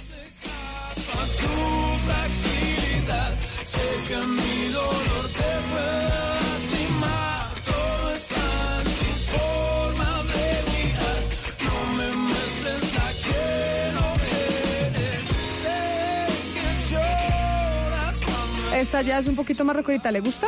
Sí, me gusta ¿Sí, mucho le esto. gusta? Sí, a mí sí me gusta esto. Mire, nosotros hemos hablado aquí en la mesa de trabajo varias veces con todos eh, los miembros de la mesa en las distintas ciudades del país sobre el maltrato a los, a los hijos, pero el maltrato físico. Y hemos hablado que a la mayoría, pues a la única que no le pegaron fue a Ana Cristina, ¿no? Ana Cristina ha sido la privilegiada de la mesa, que ya sus papás nunca le pegaron y de verdad privilegiada, pero así debería ser. Y ahora que estábamos hablando de lo que pasa en el departamento del Cauca, el tema del conflicto armado, tal vez eh, no hemos sido conscientes que el maltrato a los, a los niños y a los menores puede generar violencia cuando grande. Sí. Y, y violencia incluso como esta que de la que hemos venido hablando toda la mañana. Pero por supuesto, los, los efectos son de por vida y eso es uno, hasta donde yo tengo entendido, de los principales eh, problemas del maltrato psicológico y físico de los niños, porque es que eso no se soluciona a la vuelta de la esquina, no es ponerle una curita y ya pasó. No, esto tiene unos efectos que pueden durar de por vida con todos los efectos sociales y de una comunidad política que está demandando es eh, actores de paz. Pues es que... Es que además, eh, perdón Camila, además no significa que porque a uno le pegaron, que al que le pegaron va a salir a ser un violento y agarrar a bala a todo el mundo, no se trata de eso, sino que el mismo golpe o esa forma de violencia que es pegar, simplemente está mostrando que esa es una forma de resolver, de resolver un problema. Y, y es, y el arma básica que tenemos los seres humanos para defendernos es la palabra. Entonces, en el momento que le estamos diciendo a un niño, que le estamos pegando a un niño, le estamos diciendo, les, esto es superior a las palabras, uno lo que debe tratar, pues pienso yo, de hacer con los hijos es mostrarle que las palabras son esa, digamos, esa arma o esa herramienta básica para defendernos en el mundo. Es que mire, pareciera que el Instituto Colombiano de Bienestar Familiar, Ana Cristina, la estuviera, la estuviera escuchando, porque se lanzó hoy una campaña que vamos a ver en televisión, en radio, en redes sociales, en internet, precisamente sobre eso. Esta es la campaña de televisión, que yo sé que no transmite lo mismo cuando usted la escucha solamente que cuando, Cuando la ve. la ve. Exactamente. Pero le- se las voy a poner porque precisamente esta es la campaña que lanza hoy el Instituto Colombiano de Bienestar eh, Familiar para luchar contra el maltrato de los papás a sus hijos. Hija, cada vez que tengo problemas en el trabajo. no debo desquitarme contigo cuando he tenido un mal día. Me arrepiento cada vez que mis palabras te ofenden. Sabemos que cuando discutimos la más afectada eres tú. No tiene sentido pensar que con una palmada voy a recuperar el control. Papá, A la próxima vez. Respira profundamente. Dame indicaciones claras. Cuenta hasta 10. Pide ayuda. Lleguemos a un acuerdo. o simplemente abrázame. Todos nos ha pasado. Cuando la disciplina se convierte en agresión, afecta su desarrollo y genera daños irreversibles. Cuando los educamos desde el amor, crece su autoestima y su casa se vuelve el lugar más seguro del mundo. Todo lo que hacemos les queda. ICBF, Gobierno de Colombia. Todo lo que hacemos les queda, Ana Cristina, todo lo que hacemos los papás les queda a los hijos. Y esa es la campaña que hoy lanza el Instituto Colombiano de Bienestar Familiar, para que a los niños se les eduque precisamente desde el amor y no desde, desde la violencia, los golpes y el maltrato. Muy valiente esta campaña, Camila, porque es que lo más difícil, los cambios más difíciles son los culturales, porque esos siempre tienen décadas. Los educativos y culturales siempre son los cambios que menos se ven o que más se demoran en verse. Y pienso que eso es eh, fundamental, solamente para que deje de ser natural el pegar, el, el empujar, esa forma tan agresiva y esa normatividad tan fuerte a la que están sometidos los niños todo el tiempo. Es que los niños los mantenemos como si estuvieran en, en un régimen militar todo el tiempo, bajo normas muy estrictas. Y creo que también hay que darles un poquito de, de libertad. Y también, no, pero también pasa muchas veces que los papás lo hacen con la mejor de las intenciones Sí, y creen claro, que lo están claro. haciendo bien y no lo hacen de malos, sino que como está normalizado, como todo el mundo lo hace, parece normal y parece que está bien, pero que todo el mundo haga algo no significa que esté bien. Eh, Eso, sí. eso por un lado, y no sé, Ana Cristina, a mí me pareció súper llamativo el momento de la, ¿cómo se llama?, cuña publicitaria, cuando dice que la disciplina no se puede ver traducida con actos de violencia. O sea, disciplina sí. Claro, Educación es parte de la gestión del papá, de la labor de los papás, pero nunca con violencia, nunca con maltrato. Eso me parece muy bonito. Claro, pero además hay una cosa y es que es- ese tipo de formación a través de las palabras sí que exige ser disciplinado. Ahí sí que tiene que ser uno, como dicen, Y como un general. y un coherente, general en y el- el ejemplo, exacto, claro. coherente, acordarse de cuáles son las normas y que esa norma se cumple y si no se cumplió discutir por qué no se cumplió. Es, es más difícil, es más largo el camino, pero, pero pues esperamos que tenga mejores resultados porque yo todavía tengo los hijos pues chiquitos, no sé el resultado, pero uno trabaja, claro, todos trabajamos y, educamos con la mejor intención y con todo el amor. Pues ahí se llama, precisa, ahí está precisamente esa campaña del Instituto Colombiano de Bienestar Familiar Ana Cristina que se lanza hoy y que es todo lo que haces y dices les queda, les queda a los niños. Hermosísimo. Y evidentemente si usted le pega una palmada a un niño hoy chiquito, cuando grande ese niño también va a pegar. Sí, Y no- eh, también va a pellizcar y decimos, ay, un pellizco es inofensivo, una palmada es inofensiva y no lo es. Un grito es inofensivo y no lo es. No, porque como dice Ana Cristina, porque van a pensar que es el uso de la fuerza física una modalidad de dirimir conflictos. Y no lo es. Y Una no lo es. con cariño, ¿no? No. Ni siquiera. Es que ¿no? mire, eso, ese, es- ese es el tema cultural del que habla Ana Cristina. No existen palmaditas Sí, con no, yo cariño. sé. Y así fuimos, así fuimos nosotros criados, porque a todos nos pegaron. Entonces, como a nosotros Pero aquí nos estamos. Pero aquí estamos. aquí estamos. Pero con un poco de traumas, con una que no somos capaces de reconocer. Es, es- esa historia que le echaban a uno y que bastante chancleta que me dieron y mira, aquí estoy, soy normalito. Normalito no es. La letra, la letra con sangre entra, le decían a uno los profesores. Por supuesto. Pero sabe una cosa, Camila, mire, el, el tema de la violencia psicológica es un tema delicadísimo. Así porque es. uno se ocupa de la violencia física, Toda la del razón. pellizco y demás. Pero hay una violencia psicológica que hace mucho daño, que es cuando tú al niño lo hace, lo subestimas siempre, lo haces ver como el que no es inteligente, como que es el más torpe, como y se lo estás diciendo constantemente, no le estás pegando, no le estás, no lo estás pellizcando, pero esa, esa violencia psicológica le está produciendo a ese niño un trauma tremendo. Y de tremendo, hecho- y de eso también hay que ocuparse. ¿Sabe qué, Oscar? Y de hecho conocí yo ayer una mujer que usted la debe tener muy identificada porque es barranquillera y que ha hecho un trabajo enorme para combatir precisamente el maltrato físico y psicológico a los niños, que es esta profesora de la Universidad del Norte que está detrás de esta iniciativa que se llama Pisotón. ¿Sabe de qué le hablo? Pisotón, claro, es un programa excelente, Camila, sí. Pero, pero ¿por qué no le cuentan los oyentes un poquito? Porque no- de pronto en Barranquilla, en el Atlántico, pues la gente lo, lo tiene Es- claro, pero nosotros en el resto del país no. Es un trabajo que apunta a lo que estábamos conversando, Camila. Mire, a la violencia psicológica, a la violencia psicológica, en general a la violencia que se, que se tiene contra, con- contra los menores, contra los niños. Pero, pero, y vuelvo, insisto, en el tema de las, del, del daño psicológico, cómo afecta a las personas, cómo afecta a los menores y cómo tiene consecuencias. Porque uno cree que no va a tener consecuencias, deja secuelas y en el futuro ese niño que ha sido maltratado física o psicológicamente va a ser un agresor. Ese, ese, ese programa Pisotón tiene mucho tiempo en- eh, aquí en Barranquilla y ha, ha dado muy buenos resultados, Camila. Sí, porque la violencia no es solo física, sino psicológica. Y a veces, eh, pues, mejor dicho, a veces no. Siempre está el subregistro de la violencia física y psicológica, que no es eh, que le rompan el, un brazo o que le dejen el ojo morado, porque es que hay violencia que es una palmada, y esa palmada con amor, como dice Hugo Mario, pues esa no, No existe. no- es- esa no se denuncia, o no se denuncia el grito, o no se denuncia que le dejen de hablar al, al menor eh, por 10 horas porque los papás se pusieron bravos. Hay muchas violencias, y no solo la física, pero que todas hay que combatirlas y hay que, y como dice el, el, eh, el comercial del ICBF, respire papá, cuente hasta 10, hábleme y dígame tranquilo qué es lo que tengo que hacer o pida ayuda para que no sea violenta la relación. Lo más importante, Camila, es mantenerle siempre la autoestima alto a los niños. Manten- porque usted es papá, ¿no, Eduardo? Yo soy papá, sí, señora. Bueno, ahí le dejo Usted se debe referir- Y, y le dieron chancleta, Eduardo también. Sí, Camila, ahí usted se-. Ay, que no me está escuchando mi mamá.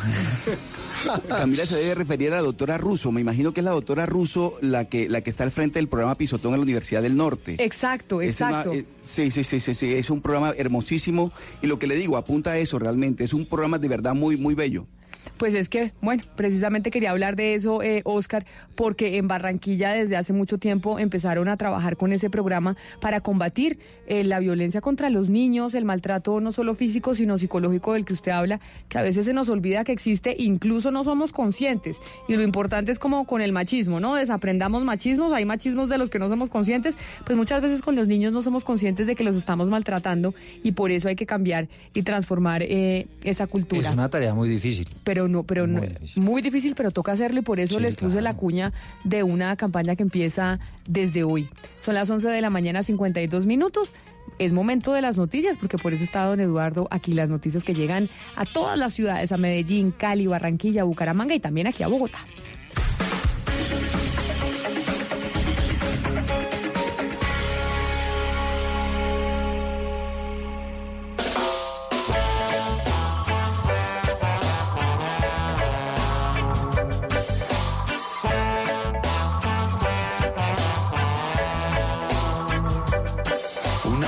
Del guerrero que te dice yo te quiero, que te dice yo me muero, pero sincero, tú lo dices si lo piensas, si lo sabes tú lo tragas.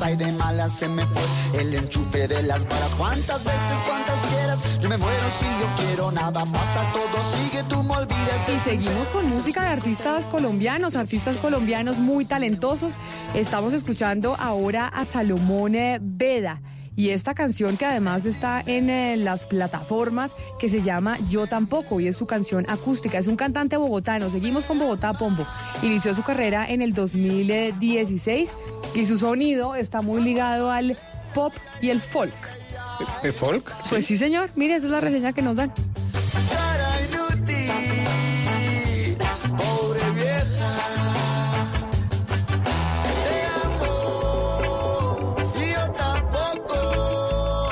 Mucho talento ahí en Bogotá, sí, suena muy chévere. Además, eh, ya es más, cada vez más difícil reconocer cuando un artista grabó aquí en Colombia, cuando grabó en el exterior. La verdad es que hay una calidad impresionante en los productos que estamos sacando desde aquí, desde nuestro país. Óigame, ¿y usted viene con vaticinios hoy? ¿Usted viene a decirle, a, a decirnos eh, con, la, con la bolita de cristal lo que va a pasar a las 12 del día? ¿Usted viene con vaticinios hoy, Eduardo? Bueno, atención Bogotá. A las 12 del día, para las 12 de este Deberíamos tener una, una, una cortina que fuera atención, Bogotá. Alerta bogotano. No, porque eso es del otro lado. Por eso, por Pero eso. no, atención Bogotá. Pues, atención Bogotá, Suena, ¿no? suena un poquito copieta. ¿Usted le parece fusilado? Sí, fusilado. U- ¿Usted fuera eh, abogado, demanda? No, tampoco, porque no podemos demandar por todo, porque sí, porque no, no, no, estamos en la cultura del diálogo, pero, pero no, pero es copietas. Mire, a las, para las 12 del día citó el secretario de Movilidad, Juan Pablo Bocarejo, para hacer Oiga, pero el doctor Bocarejo no estaba sancionado, ¿hola? No, porque recurrió. Y- Sí, y Recusó. no, que- recurrió, exacto. Utilizó el recurso de reposición y apelación, entonces no está ¿Usted se imagina cómo están los oyentes comiéndose las uñas porque Camila no me ha dejado la noticia? La noticia tiene que ver con el pico y placa. Pico y placa, cambios Pico, en el pico y placa. cambios en el pico ¿Y y usted ya sabe qué es lo que van a anunciar o qué, Eduardo? Pues imagínese que una fuente nos confirma que lo que va a ocurrir es 12 que del día, ¿no? A las 12 de- 12 del día Ya van a ahí, anunciar mantiene, cambios en el pico y placa. Sí. Oiga, pero no todos los candidatos dijeron, nosotros los entrevistamos aquí a todos y decían que que, ellos no querían cambiar el pico y placa, que quedara Incluida igual. La alcaldesa electa Claudia López. Exacto, entonces el doctor Peñalosa antes de irse lo va a cambiar.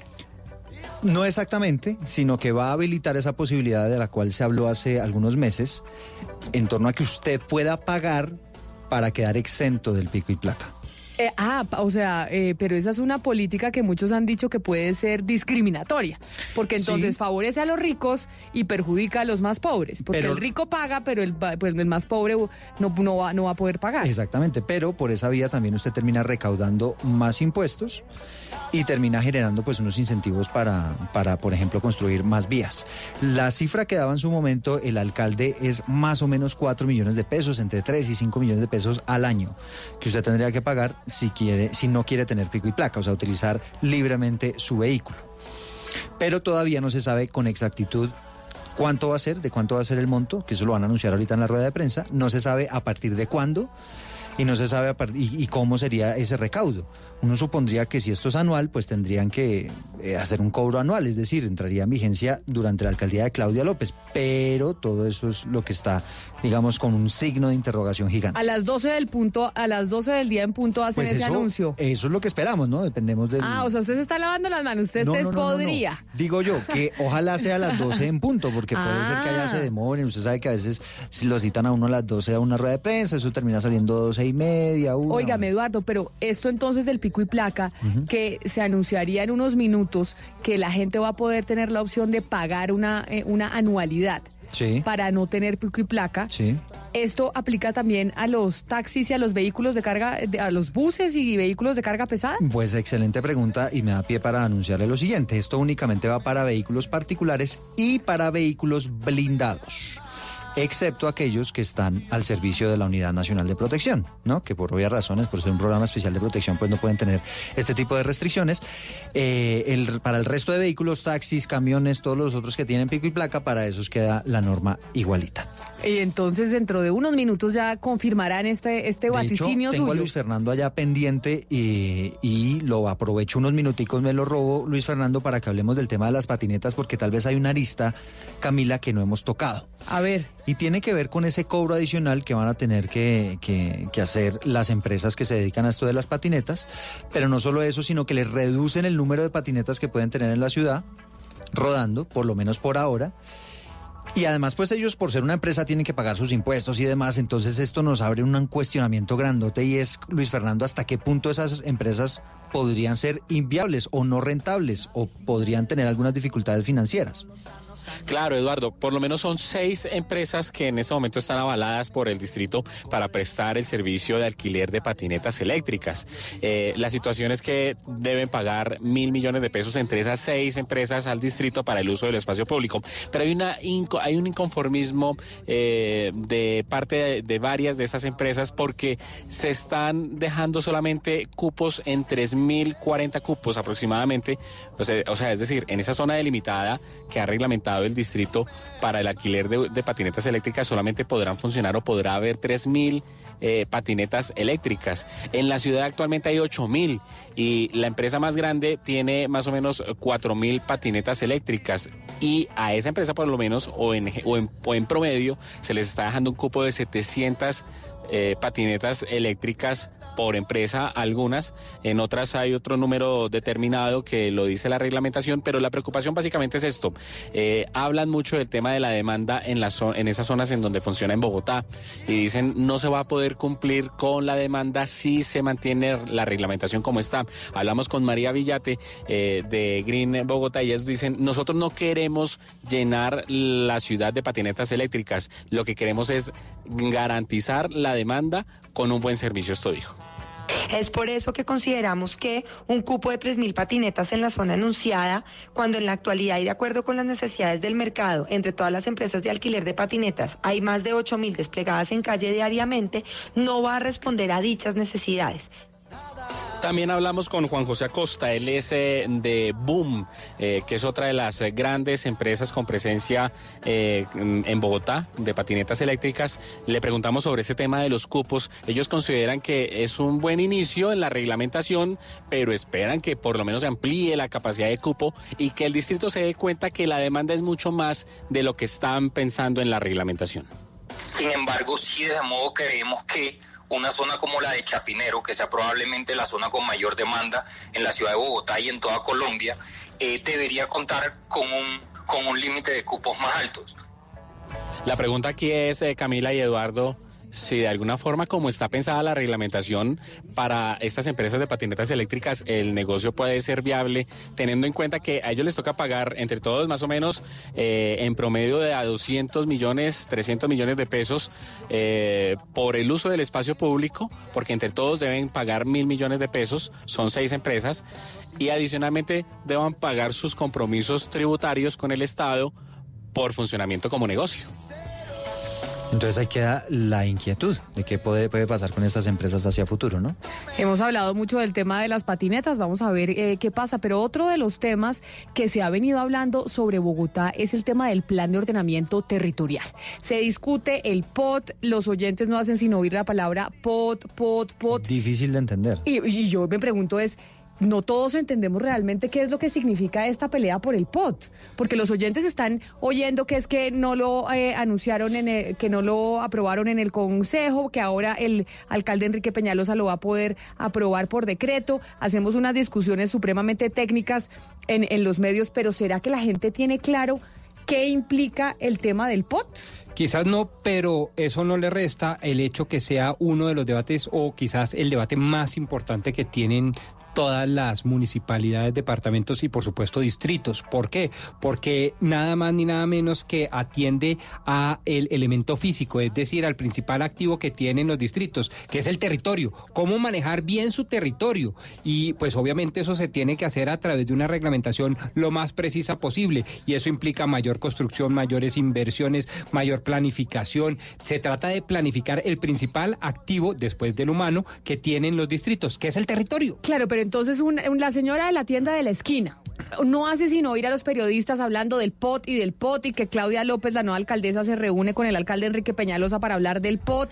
A esa sí que le interesa. Ah, ¿por qué? ¿Por qué? Porque a esa señora le van a responder a través del POT si ella puede seguir con su negocio ahí o no, si puede vender las empanaditas en la calle o no, si podemos a los grandes constructores construir edificios de 10 pisos o de 100 pisos en el mismo sitio, si por ejemplo se van a ampliar ciertas vías y espacios eh, peatonales o vías estructurales o no, eh, si se debe crecer la ciudad hacia, por ejemplo, los municipios circunvencinos o no. Es decir, todo, todo, absolutamente todo lo que tiene que ver con la planeación urbana necesariamente está atravesado por el POT.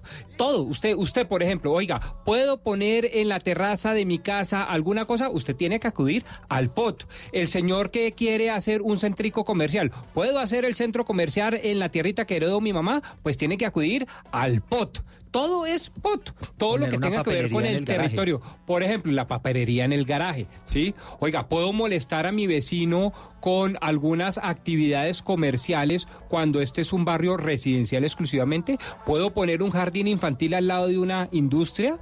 Todas esas cosas tienen que ver con el POT. Es decir, la gente tiene que estar pendiente de este, eh, si, si el alcalde Enrique Peñalosa aprueba el POT por decreto o no. Claro, claro. Además, el aprobarlo por decreto, ahora tendremos a una autoridad, ni más faltaba que nos explicará en detalle esto, pero el aprobarlo por decreto significa una cosa elemental, y es que no se pudo aprobar o no se quiso eh, llevar a aprobar eh, consensuadamente en el seno representativo de la ciudad, que es el Consejo Distrital, ¿sí? Entonces, en el Consejo Distrital están los conservadores, los liberales, los socialistas, los anarquistas, están todos, está toda la sociedad representada allí. Pues es allí donde se debe mirar el futuro y la planeación de la ciudad. Y además la norma dice que hay un cuerpo asesor paralelo, que es el Consejo, digamos, Territorial de Planeación, en donde desde el sector privado y el sector público, una suerte de consejo mixto, pues se le dan unas ideas a las autoridades. Pero si nada de esta concertación funciona, Camila, pues entonces el alcalde dice, como no podemos dejar sin pota a la ciudad porque es supremamente importante,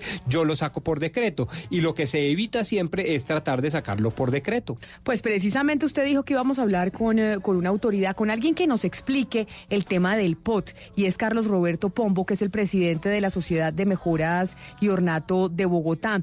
Doctor eh, Pombo, bienvenido a Mañanas Blue, gracias por atendernos. Muchas gracias a ustedes eh, y eh, con mucho gusto pues conversamos un poquito sobre el POT. Eh, como ustedes mencionaba ahorita, pues existe un, procedimiento para la aprobación de un plan de ordenamiento territorial. Eh, desde luego, la primera instancia es la Corporación Autónoma Regional, o sea, la CAR, eh, que mira sobre todo los temas ambientales, pero hay una, un- una institución muy importante que es el Consejo Territorial de Planeación Distrital. Pero mire, doctor Pombo, yo lo quiero aterrizar un poquito hacia el ciudadano de a pie, porque esas son discusiones muy técnicas y no hemos hecho sino no hemos sino escuchado las discusiones técnicas sobre el plan de ordenamiento territorial. Y la gente, la palabra que más ha oído esta semana es POT. Pero a la gente, ¿por qué le tiene que importar esta discusión que se está dando? Pues es un tema muy importante porque el POT es el que define eh, el, el devenir de los ciudadanos en su ciudad. Por ejemplo, el plan de ordenamiento territorial lo que busca es, eh, en primer lugar, eh, digamos, hacer eh, la, mejor, la relación más, eh, o optimizar la relación entre la demanda de suelo urbano con la oferta de suelo urbanizable o urbanizado. Por eso se habla de los, de los suelos de expansión o los tratamientos de renovación o redensificación. Pero por otro lado, el POT, para lograr eso, necesita coordinar las acciones del sector público y el sector privado. Entonces, el POT define una serie de actuaciones urbanísticas, como por ejemplo el sistema de movilidad, como por ejemplo las vías, como por ejemplo la protección del medio ambiente, etcétera, y le da una serie de normas al sector privado, como por ejemplo dónde puede hacer edificios, dónde puede, cuál, cuál es la altura del edificio, dónde puede hacer eh, lo- o define los usos, dónde puede poner una panadería, dónde son eminentemente residenciales, dónde puede poner droguerías. Todo eso eh, hace que sea la, que sea pues la definición del ambiente donde vamos a vivir los ciudadanos. Esa es la importancia del plan de ordenamiento territorial.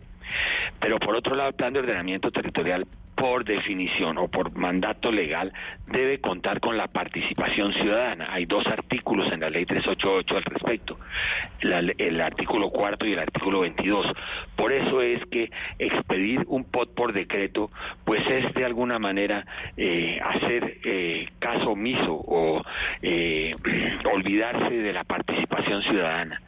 Y no hay nada más importante o una norma más importante que define lo que le va a pasar en su entorno que el plan de ordenamiento territorial. Por eso es tan importante la participación ciudadana.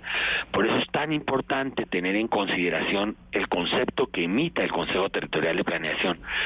El que es digamos la entidad por excelencia de la planeación participativa, pero también el Consejo de la Ciudad.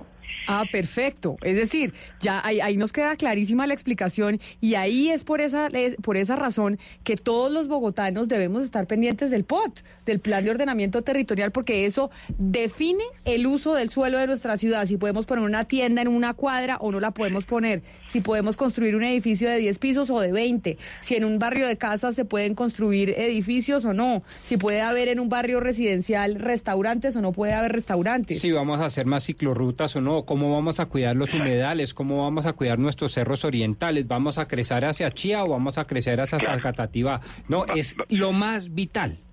Pues, vamos a hacer transmilenios o vamos a hacer metros o vamos a construir nuevas vías. Toda la acción del sector público está reglamentada en el POT. Dicho de otra manera, no se pueden empre- emprender obras públicas que no estén previamente definidas en el POT. Por eso es tan importante el POT.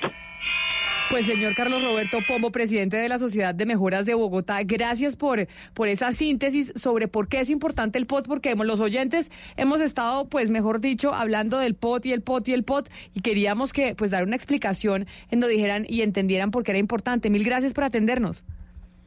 Muy amable. Que esté bien. Oye, imagínese Camila, sobre esto le tengo un dato. En Modelia, Pablo VI, 7 de agosto y Nicolás de Federman hay ciudadanos muy preocupados porque son conjuntos de resi- residenciales de casas y con este POT, dicen ellos, les van a construir edificios. Pues por eso es importante el POT, 12 del día, 10 minutos.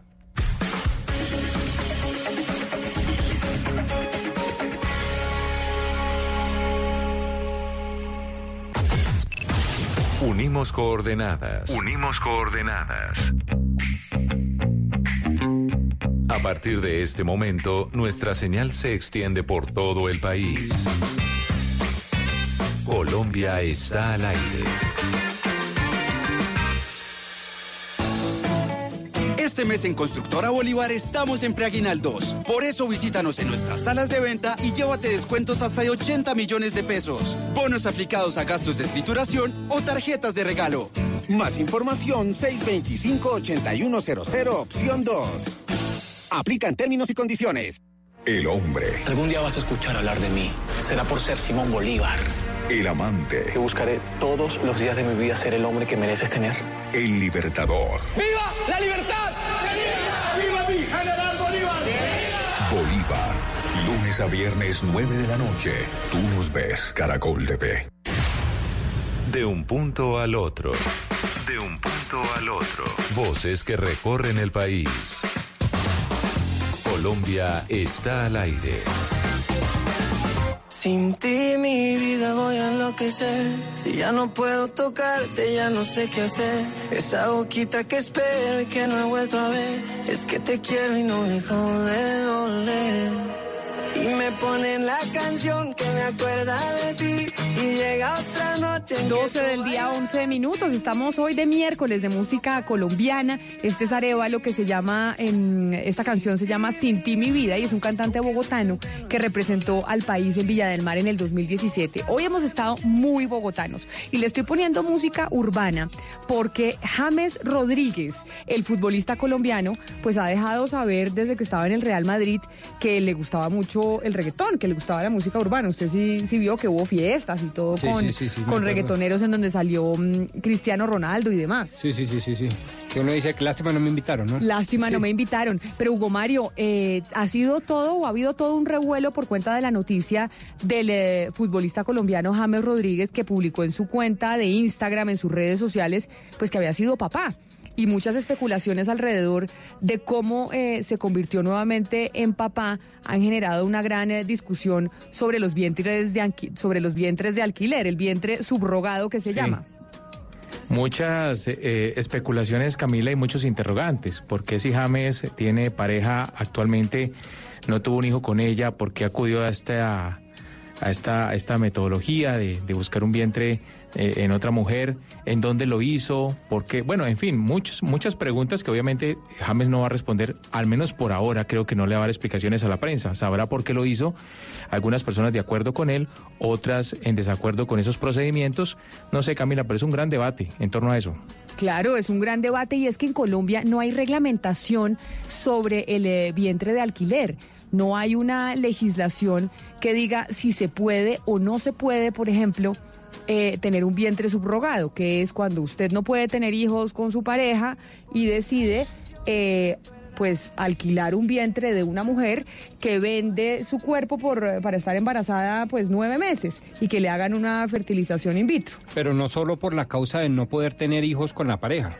Yo, por ejemplo, soltero, voy a poner un ejemplo extremo, digo, quiero tener un hijo, quiero desarrollarme más como persona y quiero desplegar mi vida hacia el infinito a través de un hijo. Y como no tengo pareja, pues alquilo un vientre. Hay muchas razones por las cuales se piensa en esta posibilidad. Pues estamos en comunicación con la senadora María del Rosario Guerra del Centro Democrático, porque la senadora María del Rosario Guerra hace algún tiempo había presentado un proyecto de ley precisamente para reglamentar el tema del vientre subrogado, pero reglamentarlo y es eh, para prohibirlo. Senadora María del Rosario Guerra, bienvenida a Mañanas Blue, gracias por estar con nosotros. Muy buenas tardes, un saludo a ustedes y a todos los oyentes. Senadora, esta, este anuncio o estas especulaciones que se hacen frente al bebé de James Rodríguez, porque realmente no sabemos cómo lo tuvo, son una cantidad de especulaciones, pues nos ha llevado a hablar del vientre subrogado, es decir, del alquiler de vientres para que ciertas personas puedan tener hijos. Usted presentó un proyecto de ley. Ese proyecto de ley que usted presentó creo que fue en el 2017, senadora, si no me equivoco. La, la primera vez lo presenté en el 2017 y por trámite no surtió efecto, lo volví a radicar este año en conjunto con el senador Santiago Valencia, ya está la ponencia radicada en la Comisión Primera para debate, pero es que efectivamente en Colombia no, lo único que hay es una sentencia de la Corte Constitucional del año 2009 donde precisamente habla de la necesidad de hacer una regulación sobre el tema. Fíjense eh, la gran preocupación, muchos países del mundo prohíben la maternidad subrogada o el alquiler de vientre. El proyecto de ley que radicamos lo que busca es que se prohíba con fines lucrativos. Esto es que no se permita la comercialización ni del vientre ni de los ni de los bebés que se gestan de esa manera, que en muchos casos puede llevar incluso a todo un tráfico tanto de mujeres como de como de bebés recién nacidos que es rechazable desde el punto de vista de los de la dignidad de la mujer y de los derechos de las mujeres y de los y de los niños. Pero senadora, entonces, lo que hay en el caso colombiano es que al no haber una reglamentación, pues hoy cualquier persona de que puede alquilar un vientre y en qué consiste, como si esto fuera una yegua, que busca una persona que a la cual le pagan para que lleve durante nueve meses un óvulo fecundado. Y fíjense la- el gran problema eh, ético que tiene y antropológico que tienen estos temas. Muchas veces el óvulo no pertenece a la madre que lo lleva en el vientre. Y el espermatozoide normalmente proviene de bancos o de personas, como en este caso si fuera el de James, que se sabe quién es, pero no se sabe el óvulo de la madre quién es. Pero, la senadora, permítame, yo la interrumpo. es otra mujer que se compromete a cambio de- del pago a entregar una vez nazca ese bebé. Entonces la preocupación son varias. Lo primera, ¿dónde está la relación familiar para ese bebé? A todos nos gusta, a todos en nuestro fuero íntimo necesitamos saber quiénes, quiénes son nuestros padres. Fuera de eso, necesitamos también tener unas relaciones filiales. Pero, pero, senadora, Tercero, permítame, ah, para saber sobre la reglamentación, hoy en Colombia es posible alquilar un vientre porque no hay normatividad. O sea, hoy se puede O sea, tener un vientre subrogado porque no hay de la Corte. no hay norma que diga si sí o si no. de la Corte y, lo, y la sentencia de la Corte que es del año 2009, eh, lo que trae esa raíz de un caso, lo que trae es que la mujer que gesta no, no debe ser la que aporta el, óvulo y que esa madre sustituta básicamente eh, una vez termine el superior de, de, de gestación se comprometa a entregar ese ese bebé y que renuncie a los derechos del menor. Y la misma corte en esa sentencia pues eh, deja la puerta abierta para la reglamentación. Lo que nosotros buscamos con nuestro proyecto de ley es que haya una reglamentación clara para prohibirlo con fines de lucro. Mire, Camila, yo le tengo la reglamentación clara. Es la jurisprudencia de la Corte Constitucional en la sentencia T-968 de 2009.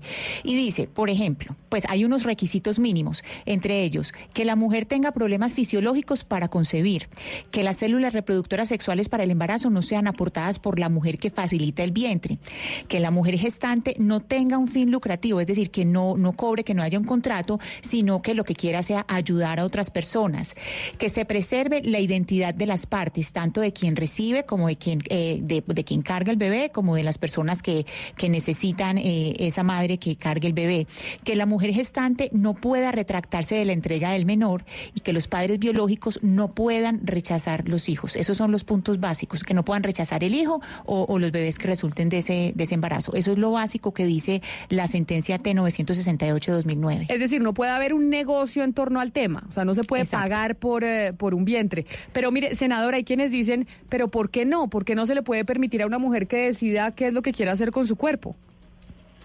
porque es que ese es el, el error que se comete como si uno fuera dueño, uno, uno es dueño de lo de uno, pero uno no es dueño del bebé. Es que el bebé tiene en sí mismo una una identidad independiente y tiene un código genético de- de- independiente y él también el día de mañana cuando nazca, así como lo tenemos nosotros, tiene el derecho de saber quiénes son sus padres. Fíjese usted por qué muchos de los niños adoptados terminan buscando de dónde vienen, porque es lo mínimo que todo ser humano está, está buscando. En el caso de muchos países de Europa, que recientemente en el año 2017 que hubo una declaración casualmente del, del Tribunal de Estrasburgo sobre el tema que se dio claramente lo que hace es prohibir también la maternidad Senado- subrogada con fines de lucro.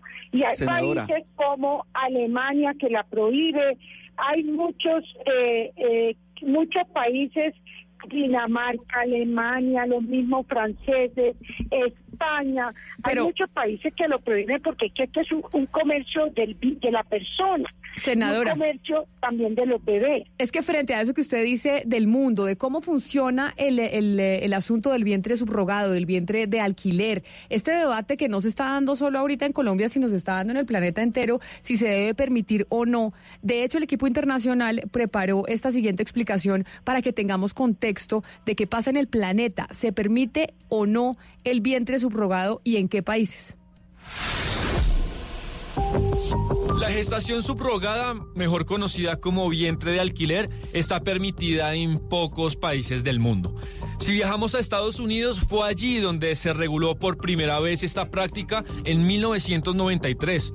En estados como Arkansas, Connecticut, Delaware y Florida, usted puede utilizar la técnica. Sin embargo, en estados como Michigan o Indiana, el recurso del vientre de alquiler está totalmente prohibido.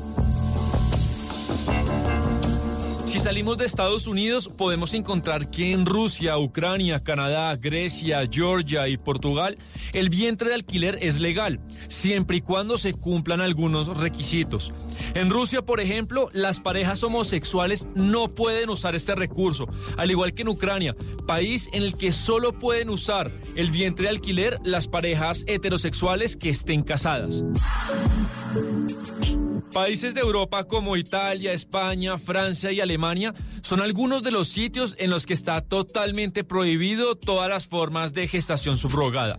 En España, por ejemplo, la ley es clara y dice que la madre del niño o la niña es la mujer que da luz. En Inglaterra está permitido el alquiler de vientre, solo entre ciudadanos de ese país. Eso sí, sin una remuneración económica a quien otorga el vientre.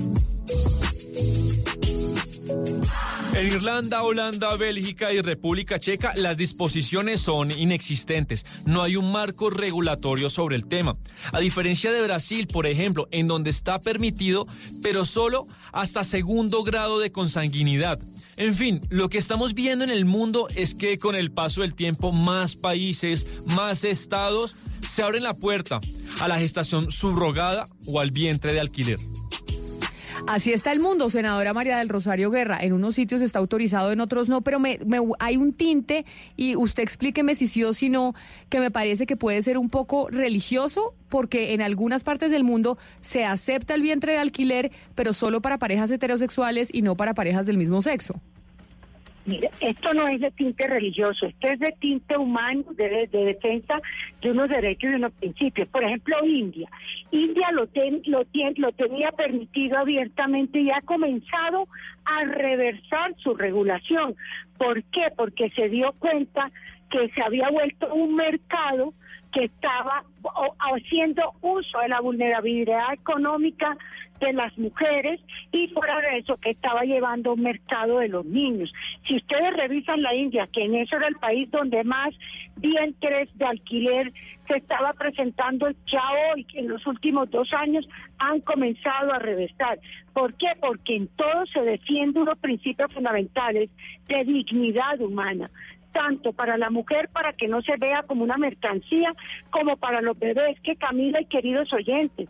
Esa por esa práctica si no hay una regulación simplemente comienzan los que están en los negocios como el negocio de la comercialización de niños a, ten- a que nazcan los niños y después Senadora. hacer la, la venta del mismo. Uno dice pero cómo puede suceder sucede. Entonces, el Senadora tema María que aquí está planteado es un tema de derechos de Senadora María Rosario Guerra.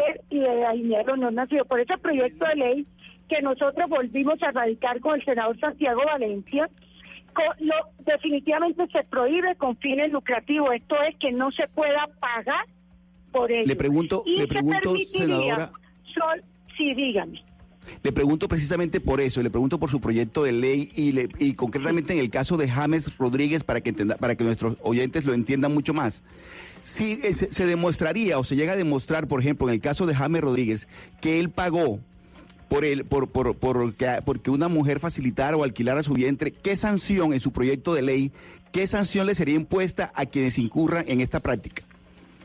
Mire, en el caso, si él lo hiciera en Colombia, porque entiendo que el caso de James no es de Colombia, si él lo hiciera en Colombia eh, y hubiese un negocio en el sentido de un contrato donde hay un pago para que una mujer, dada su vulnerabilidad económica, eh, lleve durante nueve meses ese óvulo fecundado, pues ahí se remite básicamente a lo que en materia eh, de sanciones penales se refiera. Por eso es claro que eh, nuestro proyecto se define claramente que el, el alquiler de vientres no puede ser con fines lucrativos, solo puede ser, solo puede ser cuando se haya demostrado por, entre nacionales que tenga un certificado médico de su incapacidad física o biológica para concebir y cuando sea realizado entre personas que gocen con plena capacidad y que así lo juramenten.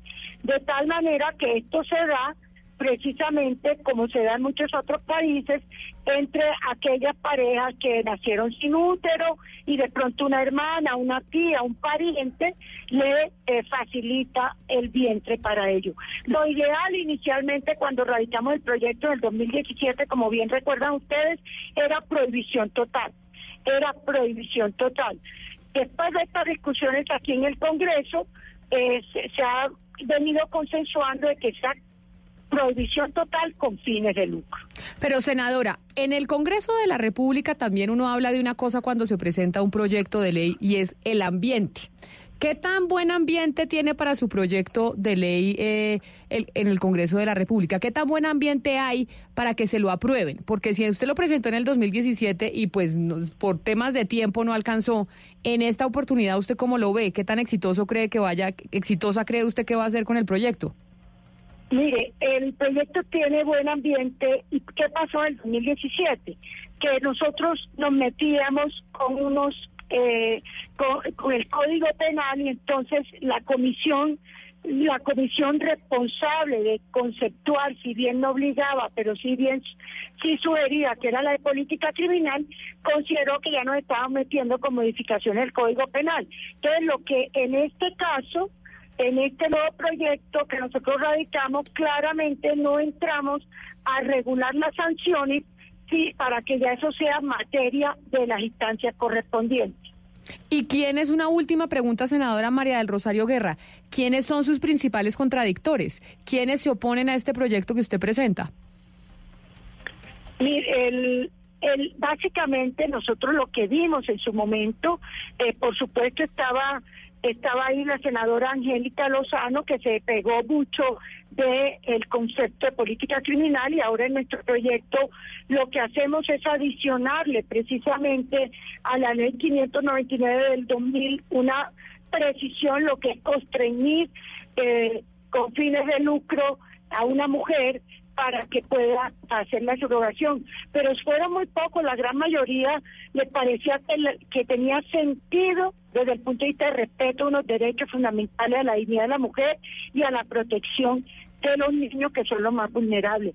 Porque aquí se nos olvida que el niño, y así está reconocido, es una, una persona independiente a su madre, tiene un código genético independiente y, y se vuelve eh, una persona que en sí mismo tiene toda la protección del Estado. Entonces esos son los debates de temas fundamentales que enriquecen también, pero que moldean una sociedad y que son principios fundamentales. Yo estoy muy en la línea de que no podemos permitir comercializar los vientres y no podemos permitir que aquí se desarrolle un negocio con el- los, los niños recién nacidos. Senadora María del Rosario Guerra, quien presentó precisamente ese proyecto de ley para reglamentar y para que no se permita, para que se prohíba el vientre de alquiler en Colombia. Gracias por haber estado con nosotros aquí explicándonos de qué se trata ese proyecto de ley a propósito de toda esta noticia de, de James Rodríguez.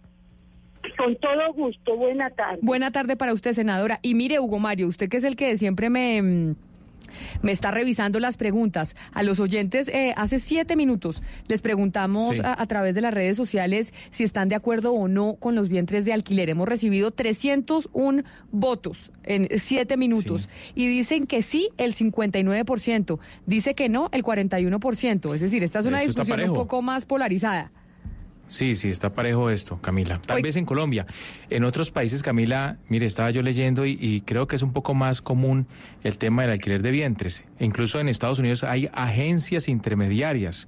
Cumplen unos protocolos, pero son agencias constituidas legalmente que prestan este servicio de intermediación para, para buscar una madre que quiera eh, concebir y, gestar una, una, criatura, un, bebé allí en su vientre. Mire, ya vamos a hablar con un abogado que nos va a explicar todo el tema de derechos y demás, de si se, qué, qué pasa cuando se, se alquila un vientre, qué pasa con los derechos de la mujer. Pero antes es que me voy para su ciudad, porque ayer teníamos oyentes en la Plaza de Bolívar en Bogotá, pero es que los oyentes de Mañanas Blue no solo están en Bogotá, sino también están en Cali. Y don Víctor Tavares le está preguntando exactamente lo mismo que le estamos preguntando a los oyentes a través de las re- redes sociales sobre los vientres de alquiler a los transeúntes allá en, en su ciudad, en el, en el Valle del Cauca. Víctor, ¿en dónde está en este momento en Cali?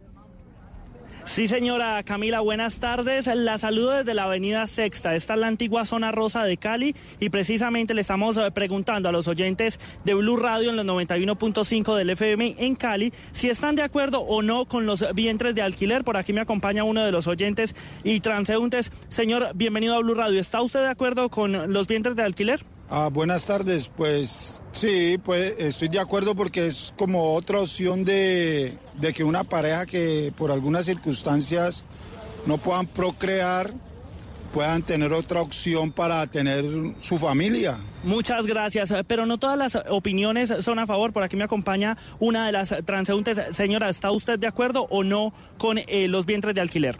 No estoy de acuerdo. Porque primero que todo, un hijo es sagrado y es una bendición de Dios como para uno lucrarse eh, de algo, de una bendición que Dios nos ha dado, ¿ya? Y además más adelante se puede convertir en un negocio.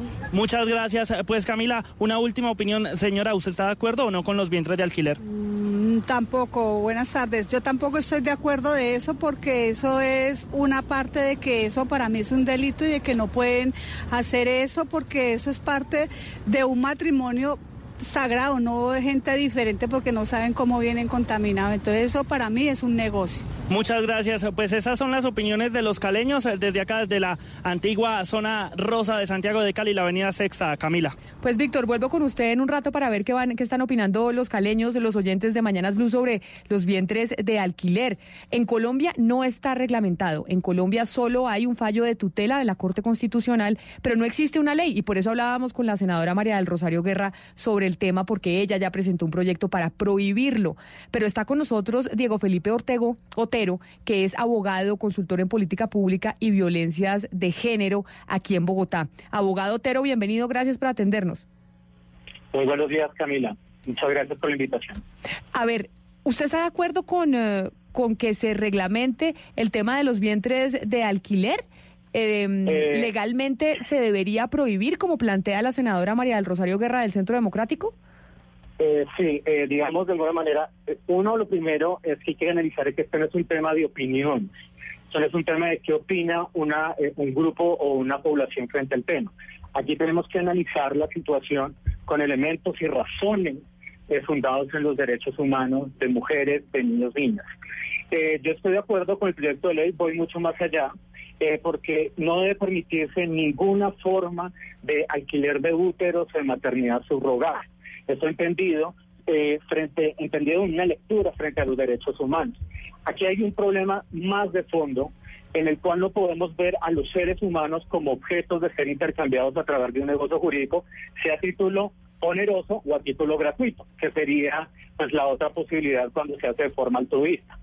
Es- eh, esto ha sido un gran problema traspolar el derecho privado a los derechos humanos, donde, como dice el profesor Luigi Ferraioli, termina, en estos casos, termina prevaleciendo la ley del más fuerte, del que tiene dinero, del que es privilegiado. Pero abogado, Entonces- déjeme, yo lo interrumpo ahí porque entonces cuando usted habla del dinero, que está la ley del más fuerte, alguna mujer que dice, oiga, yo por necesidad, pues alquilo mi vientre y por qué no puedo decidir sobre mi cuerpo y si puedo hacer feliz a una familia que tal vez no ha podido tener hijos, es un negocio pues de gana a gana, puede, puede plantearse así, porque eso podría ser una violación a los derechos humanos. Claro, mira, mira Camila, ahí hay que analizar varios puntos. Uno, eh, digamos, tanto el tipo oneroso o gratuito, hay que tener en cuenta primero que los derechos humanos no son renunciables ni son negociables. Ya una característica de los derechos humanos, estos que son inalienables, nos establece la Declaración Universal de los Derechos Humanos. Eso implica que por más que yo quiera, no puedo disponer de mis derechos fundamentales.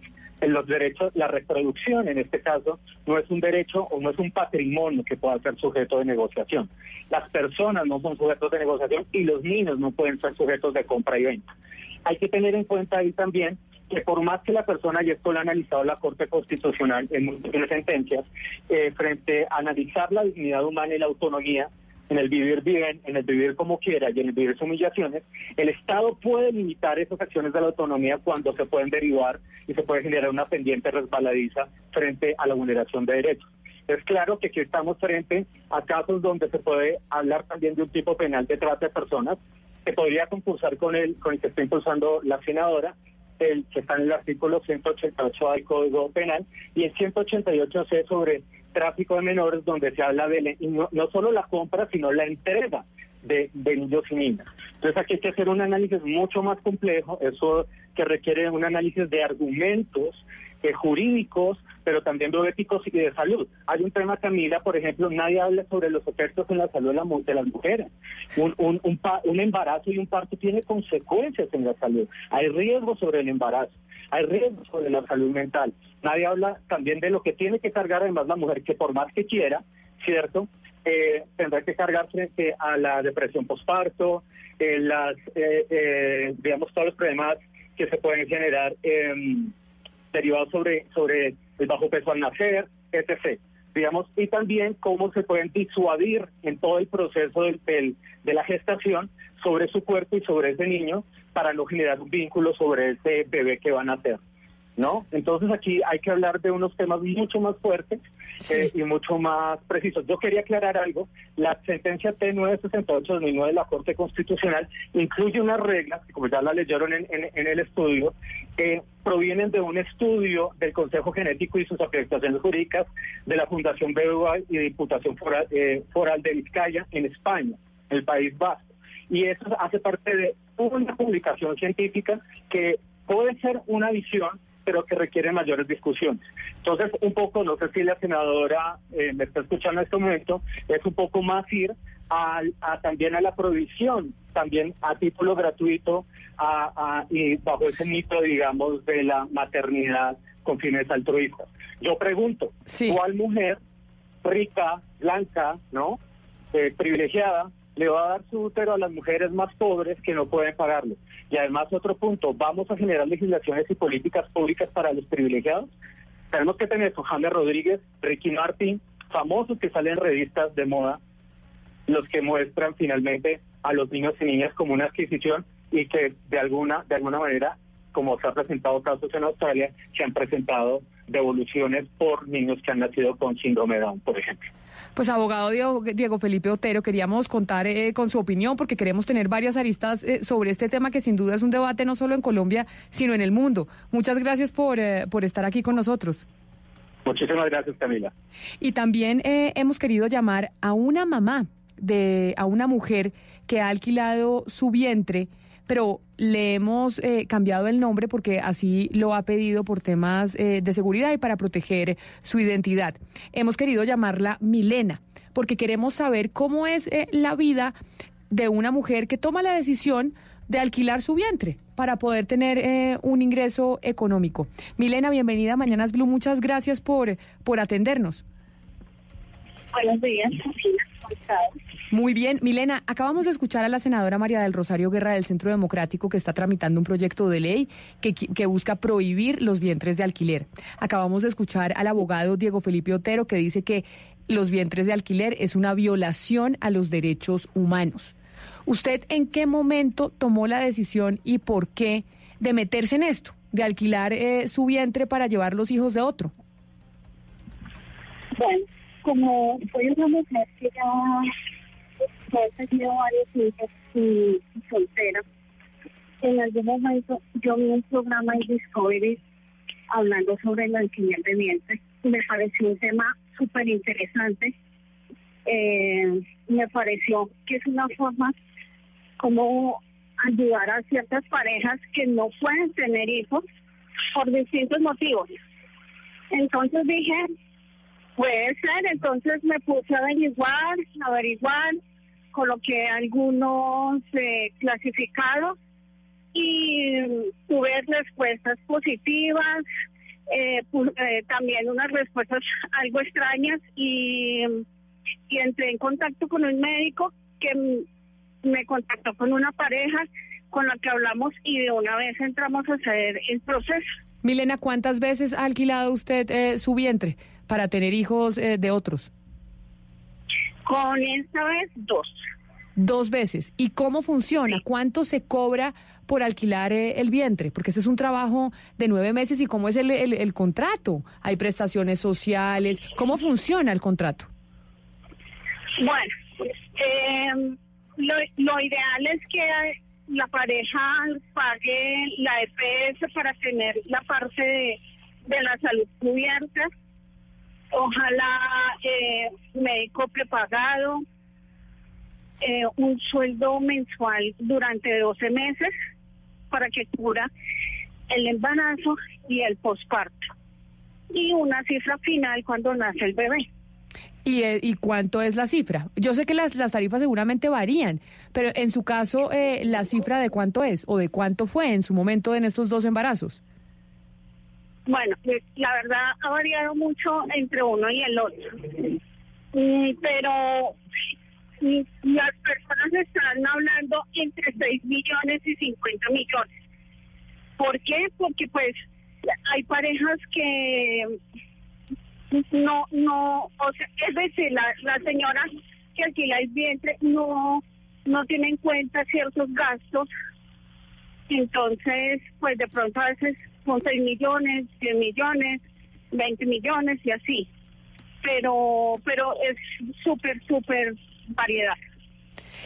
¿Y qué requisitos le piden? Cuando usted habla con el médico, que es la que es eh, quien la contacta, ¿qué requisitos tiene que tener una mamá para poder eh, alquilar su vientre? El primero sido madre, tener hijos vivos, tener muy buena salud, disponible, eh, también salud mental y pues tener la, la capacidad emocional ya después de, de entregar el bebé. Sí, a eso le iba a preguntar, porque en algunos países donde está reglamentado el tema del alquiler de vientres, ese es, digamos, el principal requisito, que la mujer que es contactada sea ya madre y que además conviva con su, con su hijo, ojalá pequeño. ¿Usted cuántos hijos tiene, Milena? Tengo cinco hijos. Cinco hijos. Sí, mío. ¿Podemos saber de qué, qué, qué edades tienen sus hijos? Mis hijos están entre los 12 y 26. Ajá. ¿Y Milena- después del quinto entonces? Sí, Hugo Mario, y, no, pero es que- además sobre eso que usted pregunta es que no le que no tenga uno un apego, cómo uno después de nueve meses embarazado logra emocionalmente poder desprenderse de aquel que estuvo dentro de su cuerpo y que y que por nueve meses fue su hijo. Bueno, es, eso es un poco complicado porque somos humanos. Pero desde el inicio uno tiene que estar muy mentalizado, saber hacia dónde va, qué está haciendo y desde el primer momento decir, no es mi hijo, pero tengo que cuidarlo mucho mejor que si fuera mi hijo. Tengo que protegerlo, tengo que cuidarme eh, y, te- Sí. y, y tener una protección de la pareja.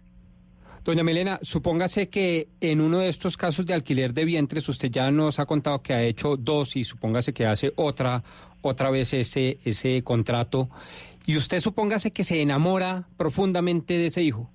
¿Usted cree que el Estado debe protegerla a usted como madre biológica o debe proteger a eh, el contrato y a la persona que los contrató, que la contrató usted para tener ese hijo? ¿De quién debería ser ese hijo? ¿Suyo madre biológica o de la madre artificial o de la pareja artificial que contrató su vientre para tener ese hijo? Bueno, que es una pregunta que toca muy al fondo de los nervios, pero la verdad tiene que ser eh, proteger a la pareja, porque es que la pareja aportó el material biológico, diciéndolo así un poco expuesto. Pero usted se enamoró y usted es la madre biológica. Usted Pero- haga de cuenta que no se pudo No, Yo desapegar. no soy la madre, no, yo no soy la madre biológica porque yo no aporté el óvulo. Ajá, Ella pero la gestó, ap- la aportó gestó. El, aportó el vientre. Es Ajá. que es, es- es- el- Exactamente. pero, pero Milena, a mí, usted dice que tiene cinco hijos. ¿Usted recurrió a este tema de alquilar su vientre por necesidad, porque no tenía trabajo? Por- Sí, claro, son uno de los motivos, sí, sí es uno de los mayores motivos, pero también me llevó a pensar que hay personas que no pueden, no pueden, que son personas que van a proteger a este bebé, que van a hacer de todo. Hacen de todo tanto que buscan a alguien que mantenga a su bebé en el vientre mientras que nace. Pues, y, y ese proceso no es fácil ni para ellos ni para mí. En Y ese es sentido, eh, largo. En ese, en ese sentido, Milena, eh, precisamente le, le quería preguntar sobre esa relación con sus hijos, porque sus hijos ya son grandes, ellos vieron todo ese proceso de gestación y, y cómo se, cómo es esa conversación con los hijos cuando uno pasa por algo de, pues tan, tan serio y, y tan, digamos, profundo como un embarazo y los hijos lo ven a uno en embarazo. ¿Cómo es esa conversación, sobre todo con los más chiquitos? Bueno, como vivo con mi mamá y mis hijos, pues les comenté la idea que tenía. Eh, quería saber ellos qué tanto estaban de acuerdo, qué tanto me podrían apoyar. Les mostré un video de cómo se hace la fertilización, cómo se hace la transferencia del embrión. Y bueno, después de que ellos entendieron cómo se hace el proceso, me apoyaron, me dijeron que sí, Milena, le, le- le pregunto, y le, le hago la pregunta con todo el respeto, pero también con, con- con la crudeza que se requiere en estos casos. ¿Para usted el alquiler de vientre es un negocio? O sea, ¿usted esto lo ve como un negocio? Bueno, yo creo que eso es 50-50, porque es que es impajaritable no enamorarse del bebé. Entonces ahí desaparece. Es negocio, claro, porque hay dinero de por medio, pero hay muchas emociones, la pareja, mi familia, mi cuerpo, todo está en juego y, no se puede. Y es muy difícil monetizar eso. Así le pagaran a, a la señora 200 millones, sería muy poco. Pues claro, es que imagínese, usted, mejor dicho, no tiene precio uno estar eh, utilizando su cuerpo para gestar un bebé. Sí, curioso, pero dice que una vez eh, se haya tenido el bebé, le pertenece a los contratantes y el Estado defender el derecho de los contratantes, a pesar de que la señora lo mantuvo durante nueve meses y se enamoró del hijo y eso. Ahí, ahí hay una cosa compleja. Pero mire, Milena, no se me vaya porque tenemos en la línea otra mujer, también como usted, que ha eh, sido pues vientre subrogado, que ha alquilado su vientre. Le hemos cambiado el nombre también para proteger su identidad y la vamos a llamar Angélica. Angélica, bienvenida a Mañanas Blue, gracias por atendernos. Ah, me- pensé que pensé que, que teníamos a Angélica eh, en la línea, pero no, eh, estamos en comunicación con Nuria González, que es abogada española, pero además es espe- especialista en derechos humanos, pero escribió un libro que es del tema que estamos hablando, que se llama Vientres de alquiler, es un libro que se publicó el año pasado. Doctora González, bienvenida, gracias por atendernos. Hola, ¿qué tal? Muchas gracias por la invitación. Estamos escuchando el testimonio. Bueno, primero oíamos a una congresista que está presentando un proyecto de ley para prohibir los vientres de alquiler eh, en Colombia. Hablamos con un abogado experto en esos temas de género y dice no se debe permitir porque es una violación a los derechos humanos. En el libro que usted plantea y después de escuchar eh, a Milena que está contando su realidad, que dice mire esta es la razón por la cual yo alquilo eh, mi vientre. ¿Qué podemos decir? Además, después del texto que usted publicó sobre, sobre los vientres de alquiler. Yo tengo que decir que estoy completamente de acuerdo con la iniciativa de ley de la senadora de que esto se prohíba no solo en Colombia, sino que esto tendría que estar prohibido en el mundo entero porque es un es una violación de los derechos humanos transnacional.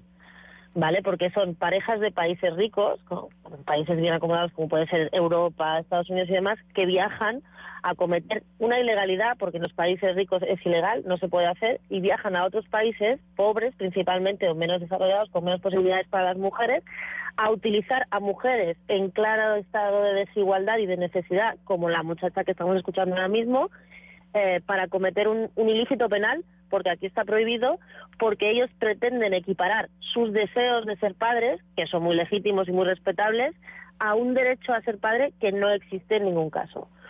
¿Por qué no existe? Porque lo único que existe cuando hablamos de infancia y de niños son derechos de los niños a tener familia, que los cuiden, que los eduquen y demás. Pero nadie es propietario de esos niños, ni siquiera la madre que los pare, que es la única madre que tienen. Porque tengan o no tengan material genético de la madre, la madre siempre es la que pare. La madre siempre es cierta.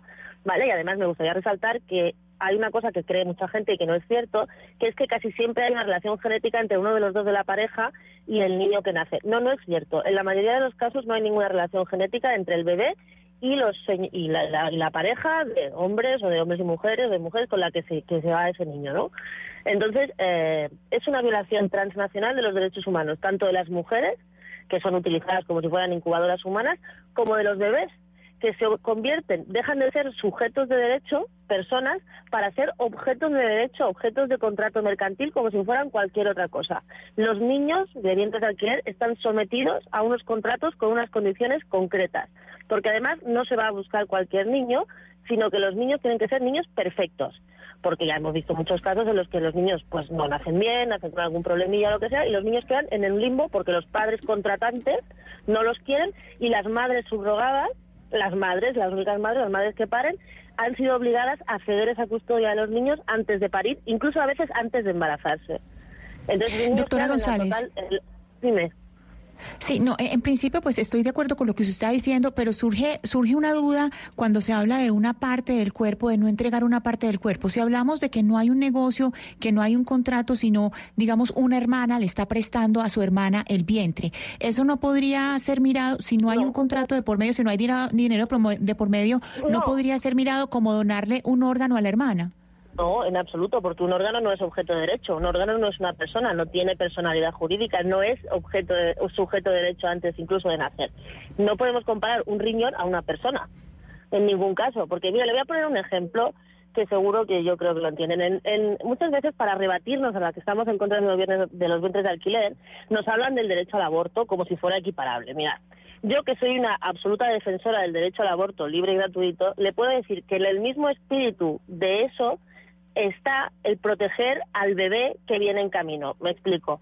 Cuando estamos hablando del aborto, todas convenimos que hay un tiempo en el que se puede practicar un aborto, pero a partir de X semanas o X meses ya entendemos que no, porque lo que viene en camino ya es una persona sujeto de derecho. Entonces, lo que yo digo, si lo estamos protegiendo dentro de la barriga de su madre, ¿cómo puede ser que a la hora de parir, en el momento de parir, lo desprotejamos de todos los derechos y convertamos a esos niños en cosas, en cosas susceptibles de ser compradas? El tema del dinero es absolutamente intrascendente, porque lo que se está hablando aquí es de que los niños ni se pueden vender, pero que tampoco se pueden regalar. Ustedes imagínense que un grupo de mujeres mañana sale a la calle con sus bebés y se los empieza a regalar a los primeros que pasan. ¿Qué pasaría? Vendría la policía, los servicios sociales, porque eso no se puede hacer. Tú no le puedes dar un niño al primero que pasa porque tú no puedes regalar a una persona. Es exactamente igual que los vientres de alquiler. El tema del dinero no tiene ninguna importancia en el fondo. Lo que pasa que aquí se está utilizando para encontrar a mujeres en estado de extrema necesidad que tengan que vender a sus hijos por un tema de supervivencia.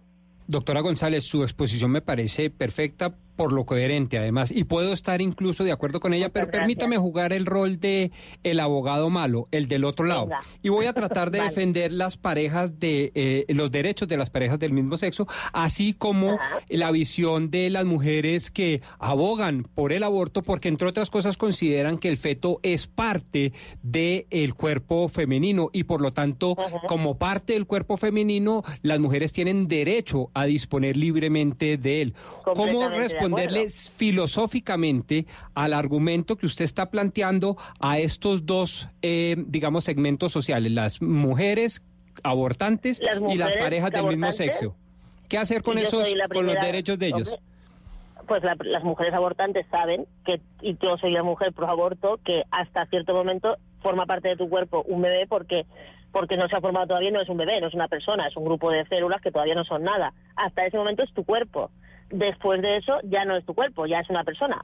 Y por eso está jurídicamente protegido el nasciturus, antes de nacer. No desde que se concibe, porque eso no tiene ningún sentido, pero sí desde un momento en el que ya entiende la medicina, sobre todo, y la bioética, todo- sobre todo, que eso ya es una persona.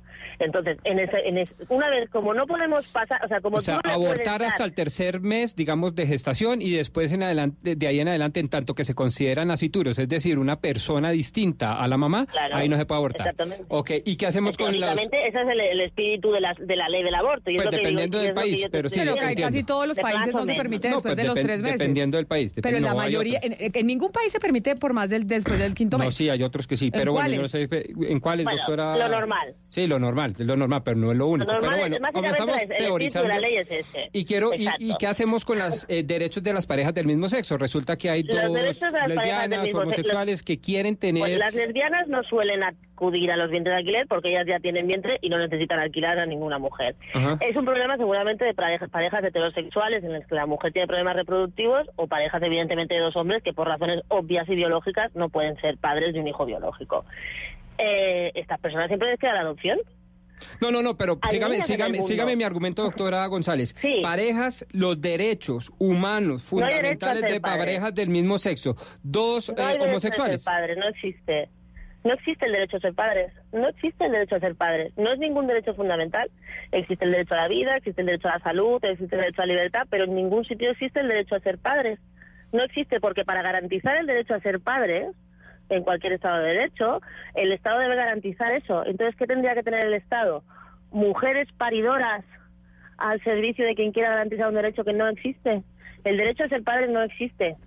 Y incluso en las parejas del mismo sexo siempre pueden acudir a la adopción y serán padres. Pero ahí lo que se, lo que se prima en la adopción no es el derecho a ser padres, sino el derecho del menor a tener familia, que es lo que decía antes. Ustedes imagínense, las adopciones, que son tan complicadas, lo son precisamente porque se protege el derecho del menor a tener una familia que garantice su supervivencia y su buen cuidado y demás. En el tema de los vientres de alquiler, el único trámite de idoneidad, el único test de idoneidad que se hace a los padres contratantes es el del pago de la factura. Entonces estamos a- dando bebés, niños y niñas a gente que directamente no sabemos quién son, ni lo que piensan, ni lo que van a hacer con los niños. Porque el único trámite que pasan es el pago de la factura que les ponen por delante. Y si no hay pago, no hay niño. Cuál es el altruismo, no sé qué.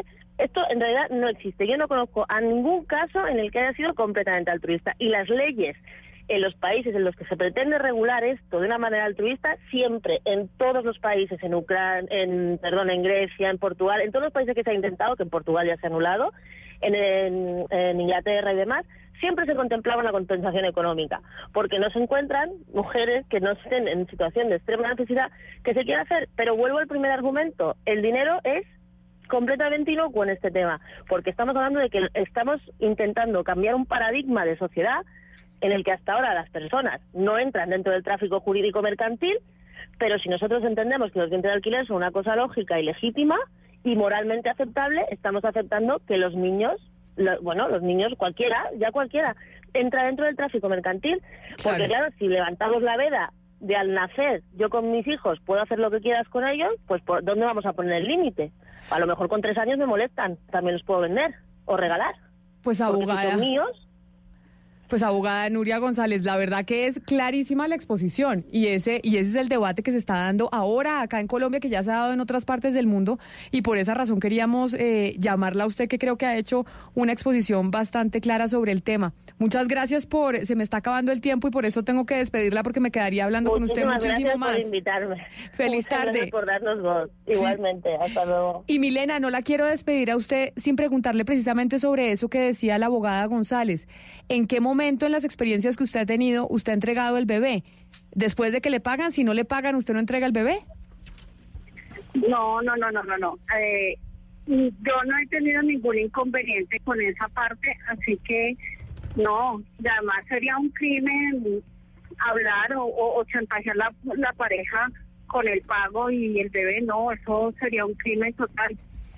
La- con las personas con las que hemos hecho el proceso han sido personas totalmente consecuentes muy serias en el asunto y saben que aquí en medio está un bebecito que no tiene la culpa de, de las de- malas decisiones. Y igual como